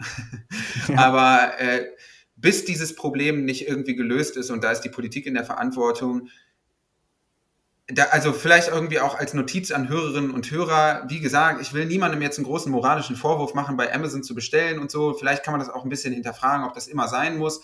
Aber zumindest irgendwie mal ein großzügiges Trinkgeld geben, ist vielleicht ja schon mal irgendwie so ein kleiner Teil. Es sind zwar Almosen und so, aber also immer wenn mir jemand halt irgendwie was bringt, egal was, so, also ich bin auch nicht frei von, von, von dieser Gemütlichkeit. Wir lassen uns beispielsweise Getränke liefern. Wo ja. ja viele Leute einfach zu Recht auch sagen würden, Alter, nimm dir halt eine Sackkarre und geh in den Getränkemarkt, du faules Stück Dreck. also so würden sie es wahrscheinlich nicht sagen. Aber da versuche ich dann irgendwie, das ist keine Ausrede und es ist irgendwie auch eher, um mein Gewissen zu beruhigen, dann noch irgendwie mal so ein Trinkgeld auszugeben. Aber puh, ey, ehrlich gesagt, das ist so ein Niedriglohnsektor, den wir uns da alle gemeinsam schaffen. Und also wirklich, ne, ich will es nochmal sagen, das ist in erster Linie politische Aufgabe. Also es ist wirklich krass, dass die Politik mittlerweile Früher war so Kurz- und Leiharbeit ja quasi so ein cooles Tool für Unternehmen, um so Auftragsspitzen zu meistern. Ja, also wenn so wirklich in kurzer Zeit übermäßig viele Aufträge reinkamen, dann konnte man mal einen Leiharbeiter, eine Leiharbeiterin anstellen, um das zu meistern. Und danach war aber auch gut. Mittlerweile ist das völlig normal, dass Menschen einfach von Leiharbeit zu Leiharbeit von Kurzvertrag zu Kurzvertrag springen, ohne Sicherheit im Beruf. Und das ist einfach so eine Katastrophe, ehrlich gesagt. Das muss einfach aufhören. Sofort. Ja. Also da muss ich mich wirklich mal ganz moralisch aufregen an der Stelle, weil es mich wirklich ankotzt, ey. Ja. Okay, moralische Angekotztheit ist so ein bisschen das Gefühl, mit dem wir äh, das ganze Ding hier einigermaßen beenden. Wir haben ja. heute so viele Sachen angesprochen. Äh, das müssen wir, glaube ich, alles erstmal sammeln. Wichtig war ja. Philipp Stab, digitaler Kapitalismus, äh, die aktuellen äh, Blätter für deutsche und internationale Politik. Sehe ich das richtig? Ja, genau. Dann noch diese Studie Eyes Everywhere, Amazon Surveillance Infrastructure and Revitalizing Worker Power. Habe ich jetzt gerade ja. mal so drüber gestolpert. Äh, das ist diese Studie zur Amazon-Überwachung und wir haben uns auch noch die aktuelle, den aktuellen Verfassungsbericht zu Rechtsextremismus in der Polizei angeschaut. Das ist vielleicht auch noch erwähnenswert. Beziehungsweise er heißt äh, der Lagebericht Rechtsextremisten in Sicherheitsbehörden. Da können wir aber auch mhm. noch einen Link zur Verfügung stellen. Genau, und das verlinken wir natürlich alles. Genau, und ganz am Ende haben wir äh, natürlich gesagt, kommen auch noch äh, Leute zu Wort, die mhm. uns geschrieben haben. Mhm. Genau. Eine Sache war, äh, wir müssen uns vielleicht so ein ganz klein bisschen korrigieren oder eine Sache noch einmal ja. spezifizieren. Wir wurden darauf mhm. hingewiesen, dass wir das nordische Modell für Prostitution das letzte Mal nicht ganz richtig wiedergegeben haben, beziehungsweise ja ja, und da können wir ja vielleicht noch mal einmal ein bisschen korrigierend eingreifen. Es verhält sich nämlich so, dass das nordische Modell eben nicht, wie von uns fälschlicherweise suggeriert, Prostitution an sich kriminalisiert, sondern es gibt eben ein spezifisches Sexkaufverbot. Das heißt, mhm. Männer, die sich denken, ah ja, ich glaube, ich kaufe mir jetzt mal eine Frau, ähm, beziehungsweise ich kaufe mir Sex, die werden kriminalisiert und den Frau, die Frauen werden nicht äh, dafür verfolgt, ähm, sondern in denen wird, werden dann Ausstiegshilfen angeboten. Das sind so mhm. diese, sind dann diese, diese, also zwei von vier Säulen dieses Konzeptes. Und mhm. ja, das vielleicht noch einmal als, als Klarstellung für ja. diesen Punkt. Und dann haben wir noch einen Beitrag von jemandem. Ah, willst du sagen? Ja, genau. Wir haben noch, äh, wir haben, es, es fangen langsam an, Menschen, äh, Menschen reagieren auf unseren Aufruf, uns quasi ihre Kritik oder ihre Richtigstellung von, von uns falsch wiedergegebenen Inhalten ähm, per Sprachnotiz zu schicken an info at jeanphilippkindler.com. Nutzt bitte dieses Tool, weil dann kommt ihr in diesem Podcast vor, was äh, eigentlich vor allem uns hilft. Also wir profitieren natürlich von eurer Mitarbeit. Äh, aber Malte Küppers, ein Bühnenkollege, hat eine Sprachnotiz äh, gesendet zum Thema Verschwörungsideologien und ich nehme quasi seinen Kritikpunkt mit dieser Anmoderation äh, schon auf in meinen Wortschatz, aber ihr könnt euch das selber gleich anhören. Ich würde sagen, wir verabschieden uns vorher aber Noah. Ja, tun wir das. Äh, das waren mal wieder äh, schöne Diskussionen, Diskursionen, Debatten. Ja, sehr, sehr schön. Unsere Folgen werden immer länger. Ja, äh, aber ich habe damit ja. Oh, Vielleicht, ich weiß nicht. Ja? Ja, wir können auch gerne, wir können auch gerne in die Breite gehen, ist kein Problem. Also ich meine, äh, ich glaube schon, dass mein Podcast-Geschmack überhaupt nicht den Mainstream trifft. Ich glaube, Leute würden sagen, 30 bis 45 Minuten ist für sie eigentlich das Optimalformat, aber ich höre halt eben diesen fünf bis sechseinhalb Stunden langen Podcast so und habe überhaupt kein Problem damit, mir mal länger Zeit nehmen, zu nehmen für irgendwie so etwas. Und da die sehr, sehr viele Hörerinnen und Hörer haben vom Alias Fernsehpodcast, Grüße gehen raus, habe ich einfach die Hoffnung, dass es noch Menschen gibt, die sich das auch gerne mal ausführlicher reinziehen. Und wir wollen ja sowieso, unser Ziel ist es ja nicht, berühmt zu werden. Also dein Ziel natürlich, aber Klar, Mann, ich will einfach mega Fame sterben, Mann. Das ist es einfach. ja, ich glaube, wir sind auf einem guten Weg. ja, ich bedanke mich bei dir, Noah. Ähm, äh, war wieder mal sehr, sehr schön und ich würde sagen, wir hören uns nächste Woche. Bis nächste Woche. Ciao. Ciao, ciao. Hi Joffi, hi Noah, hier ist Malte. Äh, erstmal ein dickes Kompliment für euren Podcast im Allgemeinen. Äh, es gibt kaum was Schöneres für mich, als euren hitzigen Diskussionen auf dem Klo zu lauschen. Äh, eure Stimmen sind dabei wirklich einfach eine sehr angenehme Nebenbeschallung. Aber genug Honig ums Maul geschmiert. Dafür bin ich nicht hier. Ich habe eine Kleinigkeit äh, zu ergänzen, die mir aufgefallen ist. Und zwar habt ihr in der letzten Folge in einem Nebensatz erwähnt, dass Menschen eine falsche Vorstellung davon haben oder hatten, wie Wissenschaft jetzt so funktioniert und dass das im Rahmen von Corona besonders offensichtlich wurde. Ähm, allerdings finde ich, dass wir und ihr auch in eurem Podcast auch sehr in diese Richtung spielen, indem wir beispielsweise von Verschwörungstheorien sprechen und damit eben einen Begriff, also den Begriff der Theorie aus der Wissenschaft nehmen und sehr verwässern. Weil eigentlich ist eine Theorie eine wissenschaftlich beweisbare und vorläufig wahre Erkenntnis und wir machen sie umgangssprachlich zu einer Vermutung, also zu einer reinen Hypothese. Und das gibt auf der einen Seite den Verschwörungen durch den Beisatz der Theorie viel mehr Deutungsmacht und macht sie viel größer, als sie eigentlich sein sollten und als sie auch in einem wissenschaftlichen Kontext definitiv sind. Und auf der anderen Seite führt es auch dazu, dass Menschen zum Beispiel nicht an die Evolution glauben, weil sie sagen, es ist ja nur eine Theorie, es ist ja nicht bewiesen. Und deswegen sollten wir, so gut es geht, darauf verzichten, das Wort äh, Verschwörungstheorien zu nutzen, außer wir überlegen uns genau, warum wir dieses Wort so nutzen wollen, wie wir es tun und in der herkömmlichen Art und Weise eher sowas wie Verschwörungserzählungen oder Verschwörungsmythen zu sagen, ja, um einfach das Wort der Theorie nicht weiter in diesem Maße zu verwässern. Das nur als kleine Anmerkung von mir. Ähm, macht auf jeden Fall weiter so. Äh, ich höre immer wieder gerne rein und äh, das war's von mir. Bis denne.